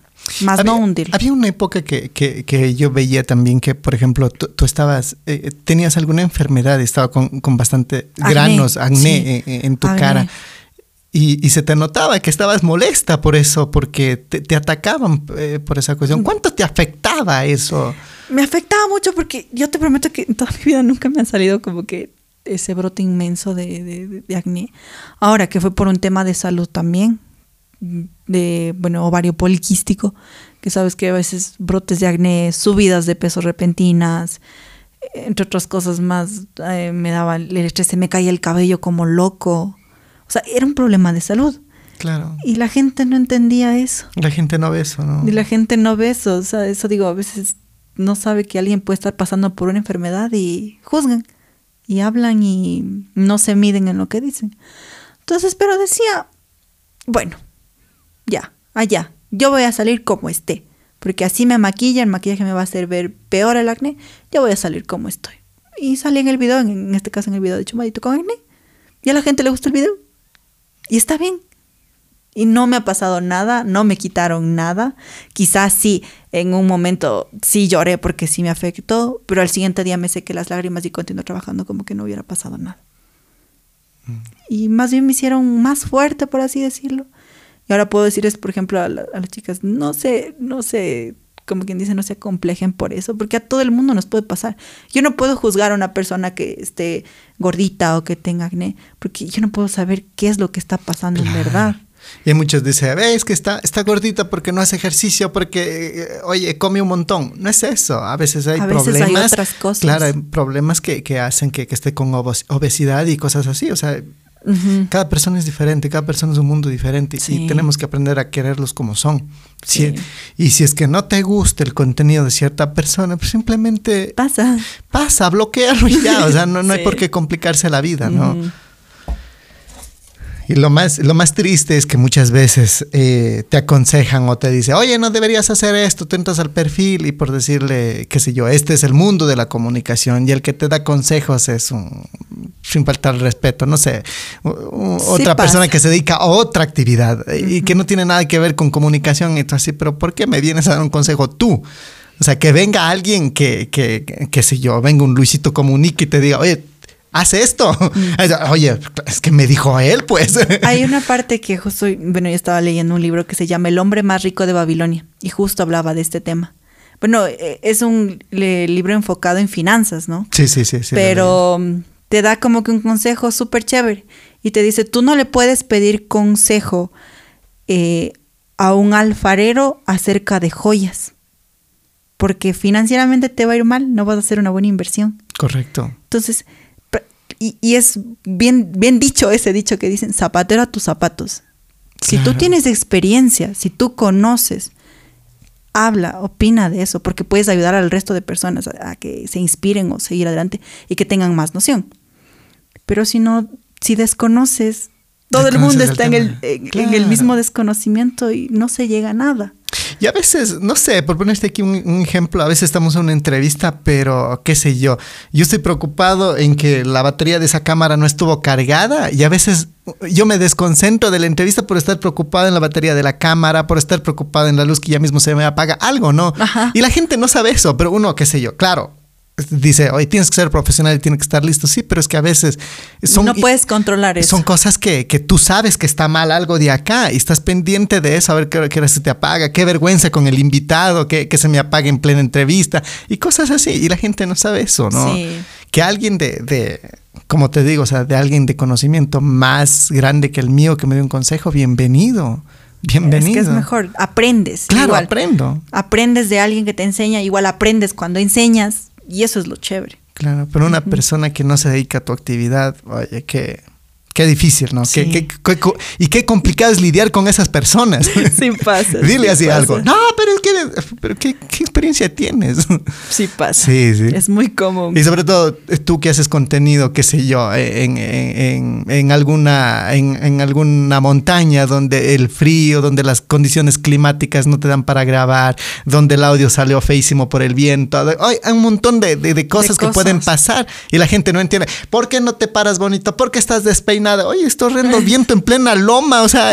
Sí pasa. Yo, por ejemplo, yo, si te soy sincera, yo cuando me quiero arreglar, me arreglo, porque me gusta el maquillaje.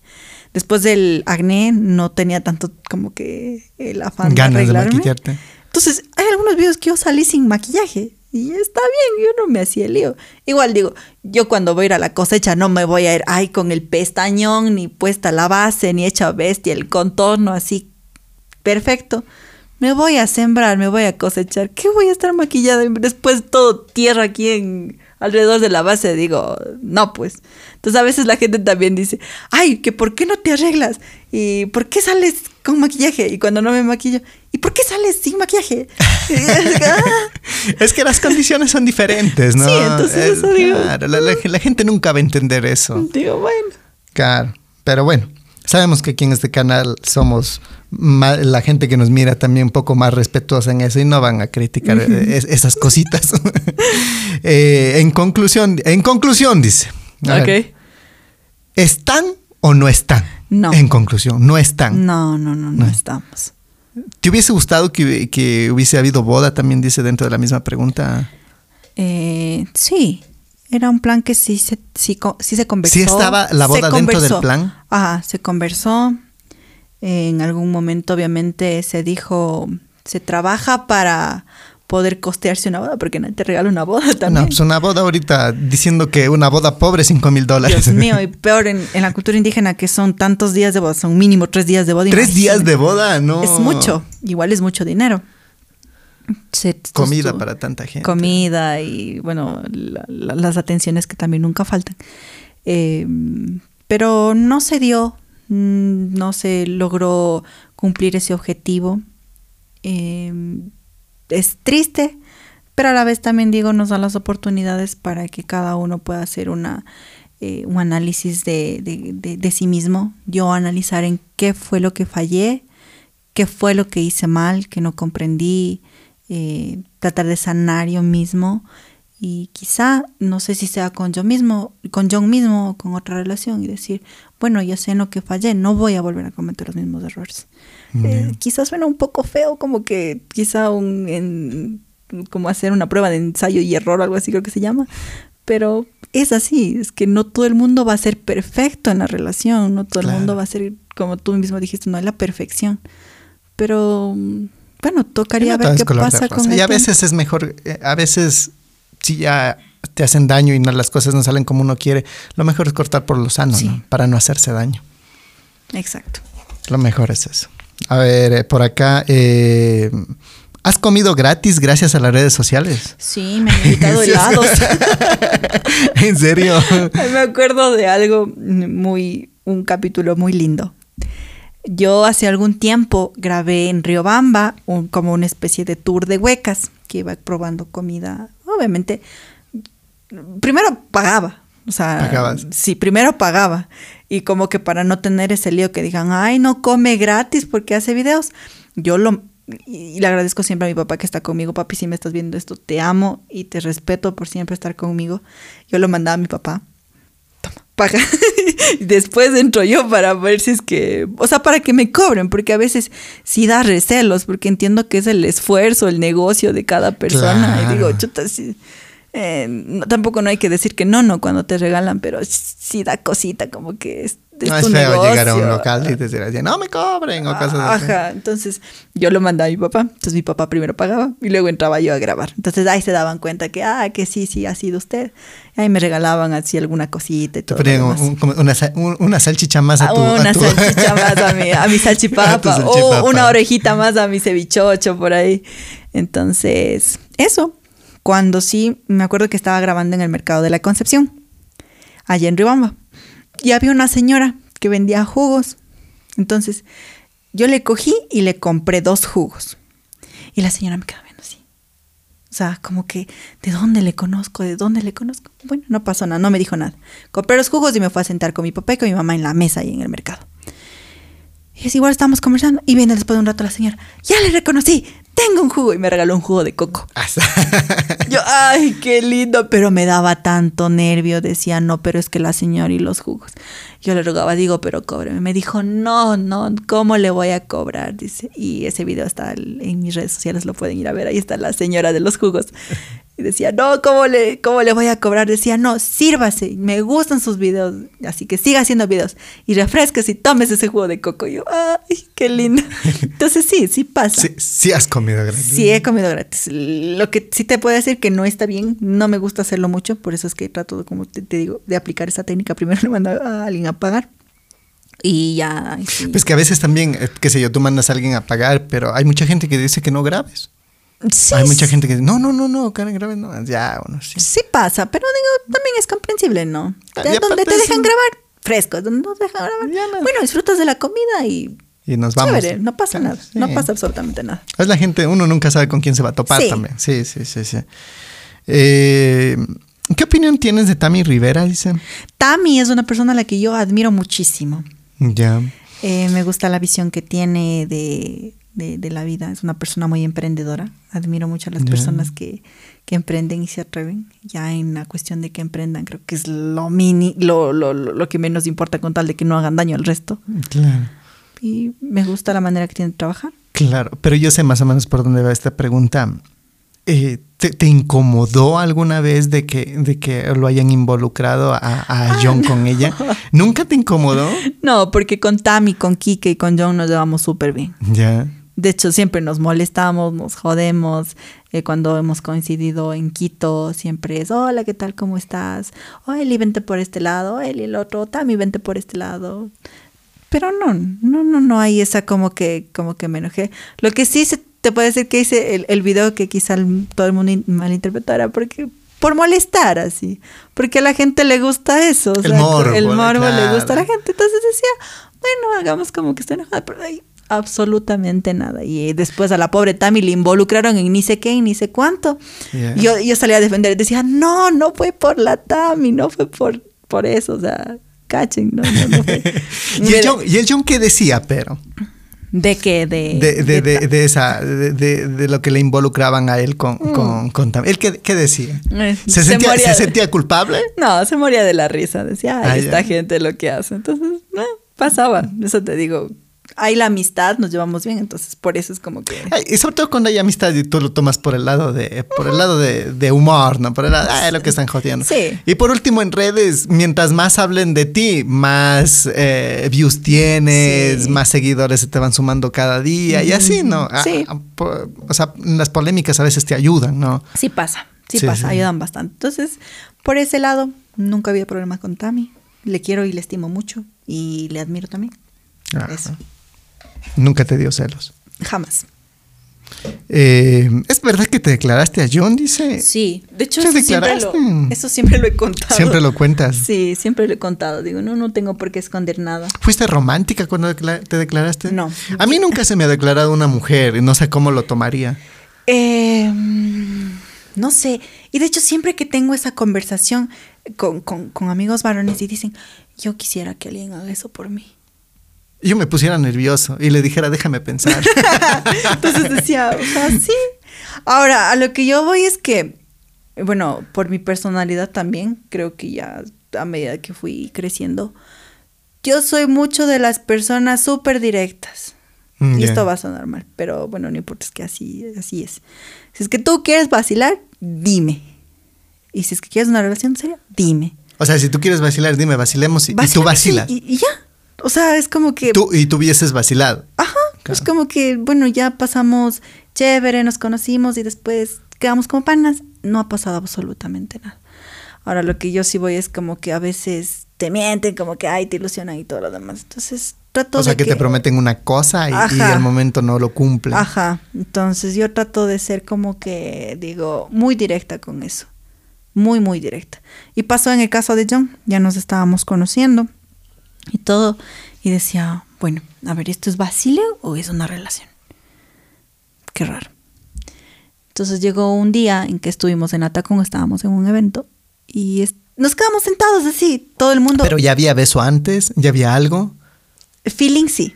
¿Cómo feeling? Aqu- aquel O de- sea, como que me decía qué linda que estás, qué guapa que estás. O sea, te piropeaba, sí. Ajá, ya por ahí un abracito y esto que el otro. o sea, había contacto así de que hacía, pero nunca hubo beso. No, no, no, no. Nunca hubo nada. ¿Qué? Porque sientes tú, él era muy tímido. ¿Es muy tímido? Sí, John es muy tímido. Muy tímido. John Entonces no, sí no, tímido. no, no tenía esa valentía para Ajá. acercarse a ti y decirte algo. Exacto. ¿Cuántas veces salían ya?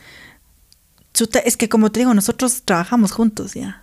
Entonces, de camarógrafo, por lo menos unas dos veces a la semana nosotros pasábamos juntos. o sea, ya estuvo un buen tiempo ustedes. Ya, Y ya ya est- había ese feeling de que él te, te piropeaba. ah, Claro, qué bonita que estás hoy, y bla, bla, bla, bla. Y, y, y, y- y tú poco a poco iba creciendo ese... Lógico, lógico. Bueno, no podría decir amor, Cariño. puede decir ese cariño Sí, y, y ya eh, te hacía desilusiones de, de estar con él, ¿no? Claro, pues. Entonces, llegó un momento en que dije, ay, no, no, no. O sea, si es que estamos, si estamos mal, o sea, si, yo- si estamos vacilando, yo de gana me estoy haciendo la imaginación en la cabeza de que ya en un futuro me voy a casar, voy a tener 80 hijos y todo lo demás. Entonces decía, no, le voy a preguntar. Y hasta que llegó el día que te digo, estábamos en un evento, estábamos con algunos compañeros también que, bueno, yo no creaba contenido, estábamos con Nike, con Brian Sebastián y todo el, el mundo ahí. Ellos se fueron justo a la puerta de afuera y nos quedamos los dos ahí en el cuarto. Entonces estaba, él estaba en el teléfono y yo, bueno, no es de ahora nunca. Ya, depende de lo que me diga. Si me dice que no, bueno, si me dice que sí, chévere. Entonces dije, le quedé viendo, le digo, oye, ¿le- ¿te puedo hacer una pregunta? Me dice, claro, dime.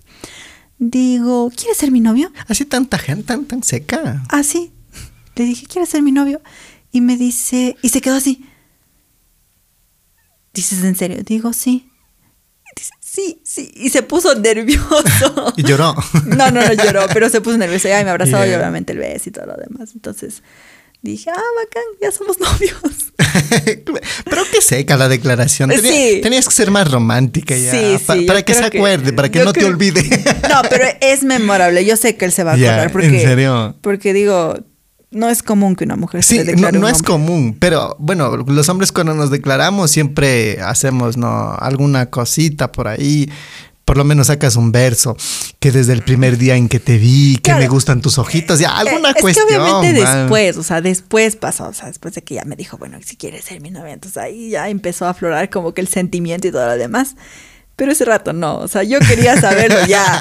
Entonces, quizá también que este lado es como que súper impaciente mío que Si decía, soy o no ya, soy. ya, saber si dímelo, soy o no dímelo. soy. Si me dices que no, ya, fresco, no pasa nada, quedamos Si te decía panas. que no, ¿cómo lo tomabas? esto? Ya, pues decía... Te, daba vergüenza. O sea, porque esos momentos Sí. son incómodos. Es que sí me hubiera dado vergüenza. Un Si hombre es es- que, claro, si es que eh, me hubiera puesto en, en los zapatos de ustedes, a ustedes también, si es que una le rechaza, Ah, si no. se queda así como que, ay. Uno, dice, no, y, si yo hubiera estado en ese cuarto, hago el papel de una declaración en un cuarto, no sabes ni cómo salir del Sí, cuarto. Así, ajá. ah, bueno, y, y, o ¿Y sea, ¿qué- ahora? ¿qué, hago? Ajá. ¿Por dónde es la salida? ¿Qué hago? ¿Me voy? ¿Me quedo? Claro, O sea, es- obviamente yo iba maquinando a ver de aquí cuánto tiempo estoy para coger un taxi, de ahí cómo me voy en el bus, eran las 8 de la noche, habrá bus. ah, Entonces, tú te fuiste con él allá. la- la- Ajá. Pero tú decías, si es que me decía que no, ajá, yo ya me estaba pensando en cómo regresarme a mi casa. tú ya estaba, tu plan B. Mi plan B ya estaba ya cómo regresarme a mi casa, coger el taxi.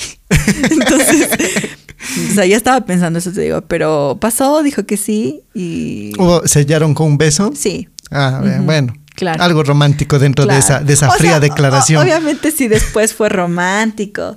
Se celebraban después como que los mesecitos, se Ah, entregaban los detalles y todo, como que disculpa por, por no haber sido tan romántica, pero ahí está la compensación. O sea, sí pasaba. Ah, bueno. Sí pasaba. Eso no te puedo negar. Entonces, por eso tú estás tranquila también, porque sabes que John es tímido y no va a conseguir una novia con facilidad. Ah, no sé, yo no sé. John ha cambiado a lo largo de tres años que hemos estado de relación. Se ha abierto un poco más, es una persona más abierta. En cuestión de relación, no sé. Ay, sí que te diré, yo no, no te podría decir. Es diferente al John que yo conozco ahora. ¿Cómo es ahora? Al John de tres años atrás. John antes era una persona muy tímida, un poquito reservado, receloso.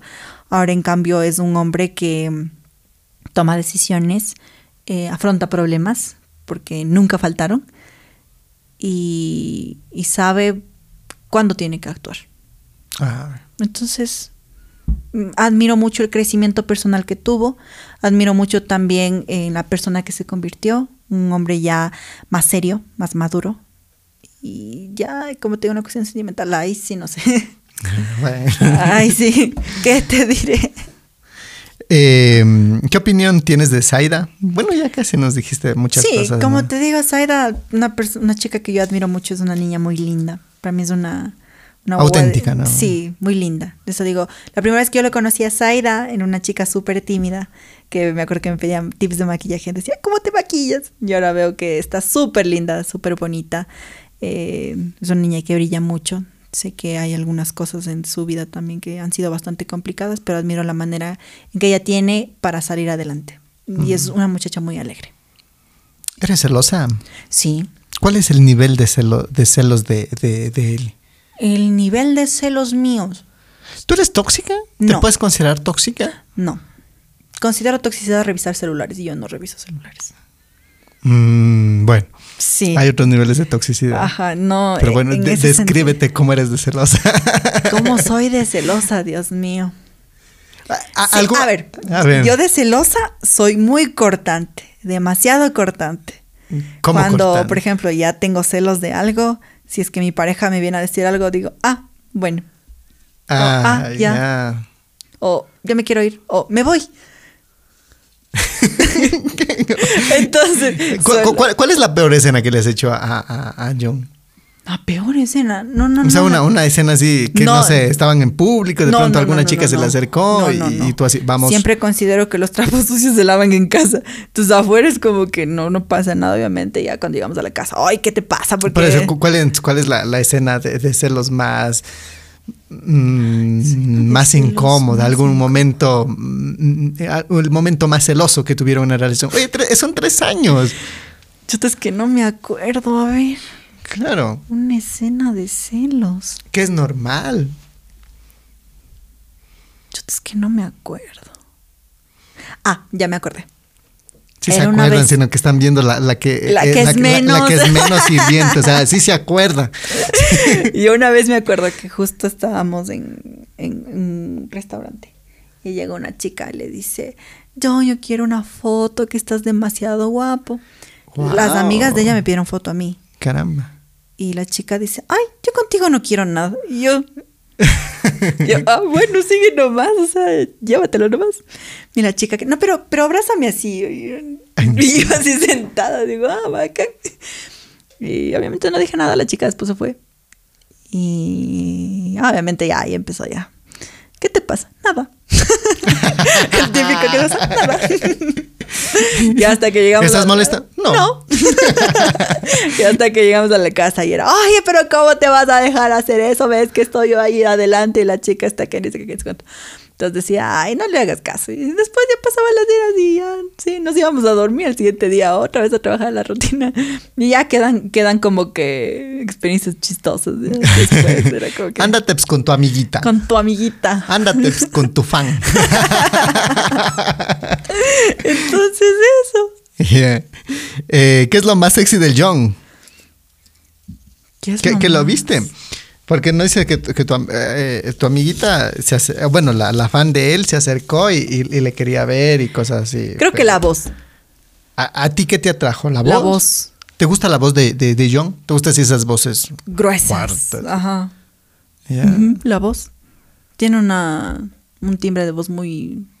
Muy sexy. Muy serio, no sé. muy sexy. sí. Sí. A César lo que es el César.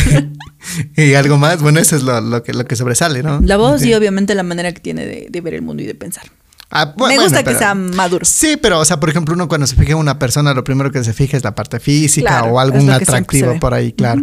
Ya después uno ya... Obviamente, como te digo, la voz. La voz. La voz, Mm. netamente. Eh, ¿Piensas, está dentro de tus planes volver o es un no con, eh, tajante con, con John? ¿Está en tus planes? Porque yo te tengo una primicia el día de hoy. Dios mío. A ver, Tocaría ver. ¿ver qué? Eh, como te digo, hubieron muchos altibajos en la relación, muchos problemas, por así decirlo, y considero que se tomó el tiempo para poder, ¿cómo te, cómo te explico? Poder sanar, poder mejorar. Ahora que, obviamente, si es que yo considero regresar con él y después de un tiempo las cosas por las cuales terminamos no se solucionaron, o sea, no, no me sirvió de nada. Entonces, pre- prefiero como que cultivarme yo misma, mejorar las cosas que hice mal y que si es que en un- algún momento se tiene que dar, pues se dará. No, no pienso forzar nada. Mm, Ya.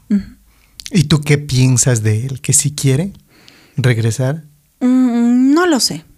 Ahora lo veo concentrado mucho en sus proyectos, lo veo concentrado mucho en la música, que es algo que le hace muy feliz. Y también estoy feliz por él, porque está motivado y está trabajando. Y eso. No lo veo ya en una cuestión como que fijándose tanto en una cuestión de, de- de amor, por así decirlo. Pero mm, no lo sé, no te sabría decir qué ¿Y es si él te pide que regrese? Tocaría ver. Porque tenemos la llamada de John. No, mentira. Ella se pone nerviosa. Se queda así. No sé, so- so- solo te comento. eh. A ver, hoy conversábamos con John. Ok.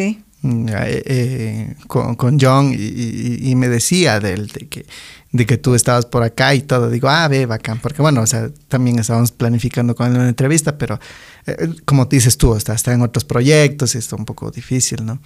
Y conversábamos hoy y me hablaba que, que, que tú venías acá, entonces que quería una entrevista. Y me eh, digo, sí, chévere, pásame el contacto, ¿no? Y adivina cómo te tiene registrado aún en su teléfono. ¿Cómo? Yo no sé. Me manda el contacto. Te tiene mi muñecaza, te tiene aún registrado. Eso dice mucho. Ya. Me envía, digo, mándame el número de, de Eli, ¿no? Yo pensé ver un 08 y bla, bla, bla, ¿no? Ok. Y me, me envía el contacto a mi muñecaza. ¿Qué Ah. dices respecto a eso? Mm, cambiarás, mijito. Le dices Luego que de ver la cambie. novia. no. No, o sea. Mm, no sé. Yo, a ver, ¿hay esperanzas? Yo creo que sí. Y a ti Sí. también te emociona mucho. Le veo en tu rostro que te emociona al saber esa- esas cosas que te estoy contando. No irán a contar ustedes, no le mostrarán este video a John. ya, primerito mañana en TikTok y le etiquetan. No le irán a contar a John, ¿no? Solo estamos aquí entre nos nomás conversando esos detalles. ya. Entonces, digo eso, ¿no? Me envió el contacto y, y decía ahí, eh, mi muñecaza aún te tiene registrado así. Entonces, no sé, ¿no? No, eso te digo, no, no, no podría decirte un rotundo no. Tampoco puedo afirmarte algo. Tendría que ver. Bueno, también creo que de cómo se converse, ¿no? Si es que él, como te digo, yo a mí me gustan las cosas de frente y directo. Si es que él me dice, oye, ¿sabes qué? Estoy mejorando, estoy cambiando, ¿puedes darme una segunda oportunidad? Lo pensaré. Y si es que, pues, no me dice, ¿Qué va a pasar? Nada. no va a pasar nada. Así tal cual. ¿Y ella qué te dijo? ¿Aquí? Es- ¿A qué? En el viaje. Estoy intentando cambiar, estoy intentando Sí, mejorar. Sí, y, y- y sí, sí me he dado cuenta que ciertas cositas que estaba haciendo mal, que, que él sabe que hizo mal, está tratando de mejorar, le cuesta, pero está haciendo su mejor intento y quizás si ah, no es... entonces sí que... Eso digo, quizás si no es, si no es para mí, está bien porque es una mejor versión para él. Y quizás si es que después viene otra persona, otra chica, yo sé que él va a estar bien y que las cosas que quizá hizo mal conmigo, para la otra persona que venga después, ya no va a pasar. Y van a estar bien. Entonces, por ese lado sí, eh, me, me alegra que, que siga cambiando. Ah, Bueno, eso nada más era, ¿no? nada más.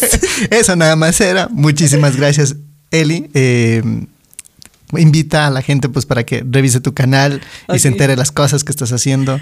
Pues bueno, mis queridos amigos, gracias Mauri por la entrevista. Créeme que hemos pasado una tarde-noche muy amena. De aquí tenemos que salir ya para viajar, pero no importa, tenía que hacer esto porque eh, es una persona que admiro mucho, me gusta mucho tus podcasts, la manera en la que llevas. Y sinceramente estoy muy contenta de estar aquí. Muchas gracias. Les invito a todos ustedes igual a que sigan a las cuentas de Mauri. Todo lo que él hace, lo hace de corazón. Y cuando te, te, das cuenta que algo te gusta, lo ves. Yo, por ejemplo, que te decía desde el inicio, me encanta el set. Me encanta la, la, parte visual. Entonces. Es, es, es, por eso, es por eso, y, y, perdón que te corte, sí, que mucha gente me dice, oye, pero ven a hacernos acá en Quito, ven a hacernos en Guayaquil. Digo, es que no puedo dejar porque. Esta es la esencia. Esta es la esencia de, del podcast. Me gusta la tranquilidad de acá. No hay, tuvimos dos horas de conversación fluida, nadie nos molestó y eso es lo lindo, ¿no? Uh -huh. ¿Y cómo te sentiste tú así con ese silencio, con esa tranquilidad? Yo me sentí súper tranquila, súper chévere. Fluí, creo. Se enteraron de cosas que no sabían de mi vida, quizá cosas que eh, se tomaban a la mala interpretación, las pude aclarar. Gracias mejor por la oportunidad. Y pues nada, que me sigan también a mí. y que, bueno, como un mensaje final podría decirles lo que siempre, yo siempre digo, cumplan sus sueños si es que ustedes quieren algo y tienen miedo, háganlo con miedo, que al final la vida les va a dar las mejores recompensas y los mejores momentos. Quizás si algo sale mal, no es que perdieron, sino que aprendieron. Y eso también es una ganancia. Así que eso. Muchísimas gracias, Eli. Un gusto tenerte acá. Un, Un gusto tener una amiga más. Ay, Elena. sí. Ya Mauri va a ser mi amigo personal. Ya voy a venir solo del Mauri cuando venga a Cuenca. Muchísimas gracias, chicos. Hasta un próximo episodio. Chao. Bye. Mauri Garnica. Mauri Garnica. El podcast.